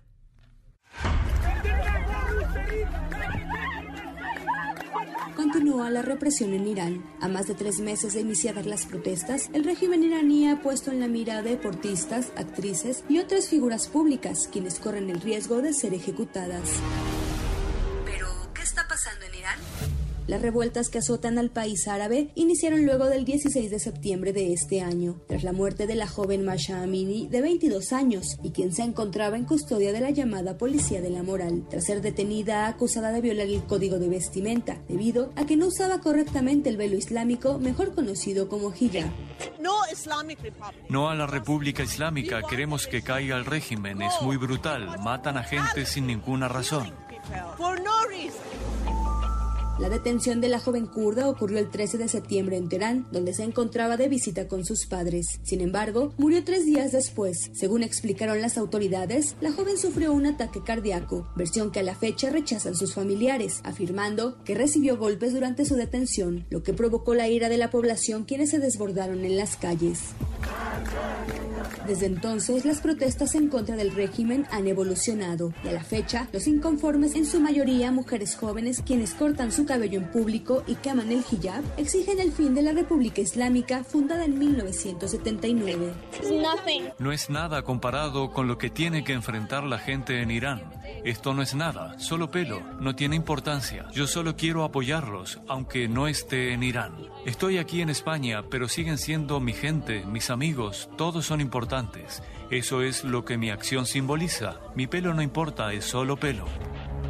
Y es que desde entonces la situación que enfrentan las mujeres en aquel país ha provocado la condena internacional, debido a que son obligadas a cubrirse el pelo con un velo y las que no lo hacen son consideradas delincuentes por el Estado. Además, la policía de la moral vigila a la población femenina. Los agentes circulan por toda la ciudad y tienen facultades para ordenar el alto a cualquier mujer y examinar su vestimenta, estudiando detenidamente cuántos mechones de cabello tienen a la vista, la longitud de sus pantalones y su abrigo. Así, como la cantidad de maquillaje que llevan. Los castigos por dejar que se les vea el pelo van desde la detención hasta los latigazos en público.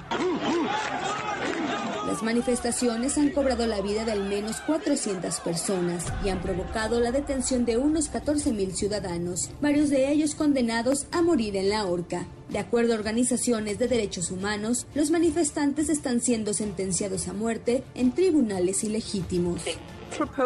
Proponemos que se establezca un mecanismo independiente e imparcial de la ONU que investigue estas violaciones a los derechos humanos para que los responsables rindan cuentas. Porque la impunidad impide que exista justicia. Apenas el 12 de diciembre pasado, el régimen iraní ahorcó públicamente a un joven de 23 años acusado de participar en las manifestaciones mientras que hace un par de días, la destacada actriz de cine y feminista Taraneh Alidosti fue arrestada por su apoyo a las protestas populares en contra del régimen iraní. En tanto, el futbolista Amir Nazar Asadani se enfrenta a una posible ejecución por participar en las protestas en favor de los derechos de las mujeres en su país. Para la primera emisión de MBS Noticias, Diana Alcaraz. 10 de la mañana en punto. Así llegamos al final de esta primera emisión de MBS Noticias. Yo soy Sheila Amador, a nombre de Luis Cárdenas, el titular de este espacio. Le agradezco mucho por habernos acompañado. Nos escuchamos el día de mañana en punto de las 6 y mientras tanto se quedan con Gaby Vargas y después ya están listísimas Ingrid y Tamara. Continuamos en más programación de MBS Noticias. En las próximas horas les seguiremos informando. Muy buen día, excelente día. Esto fue MBS Noticias con Luis Cárdenas.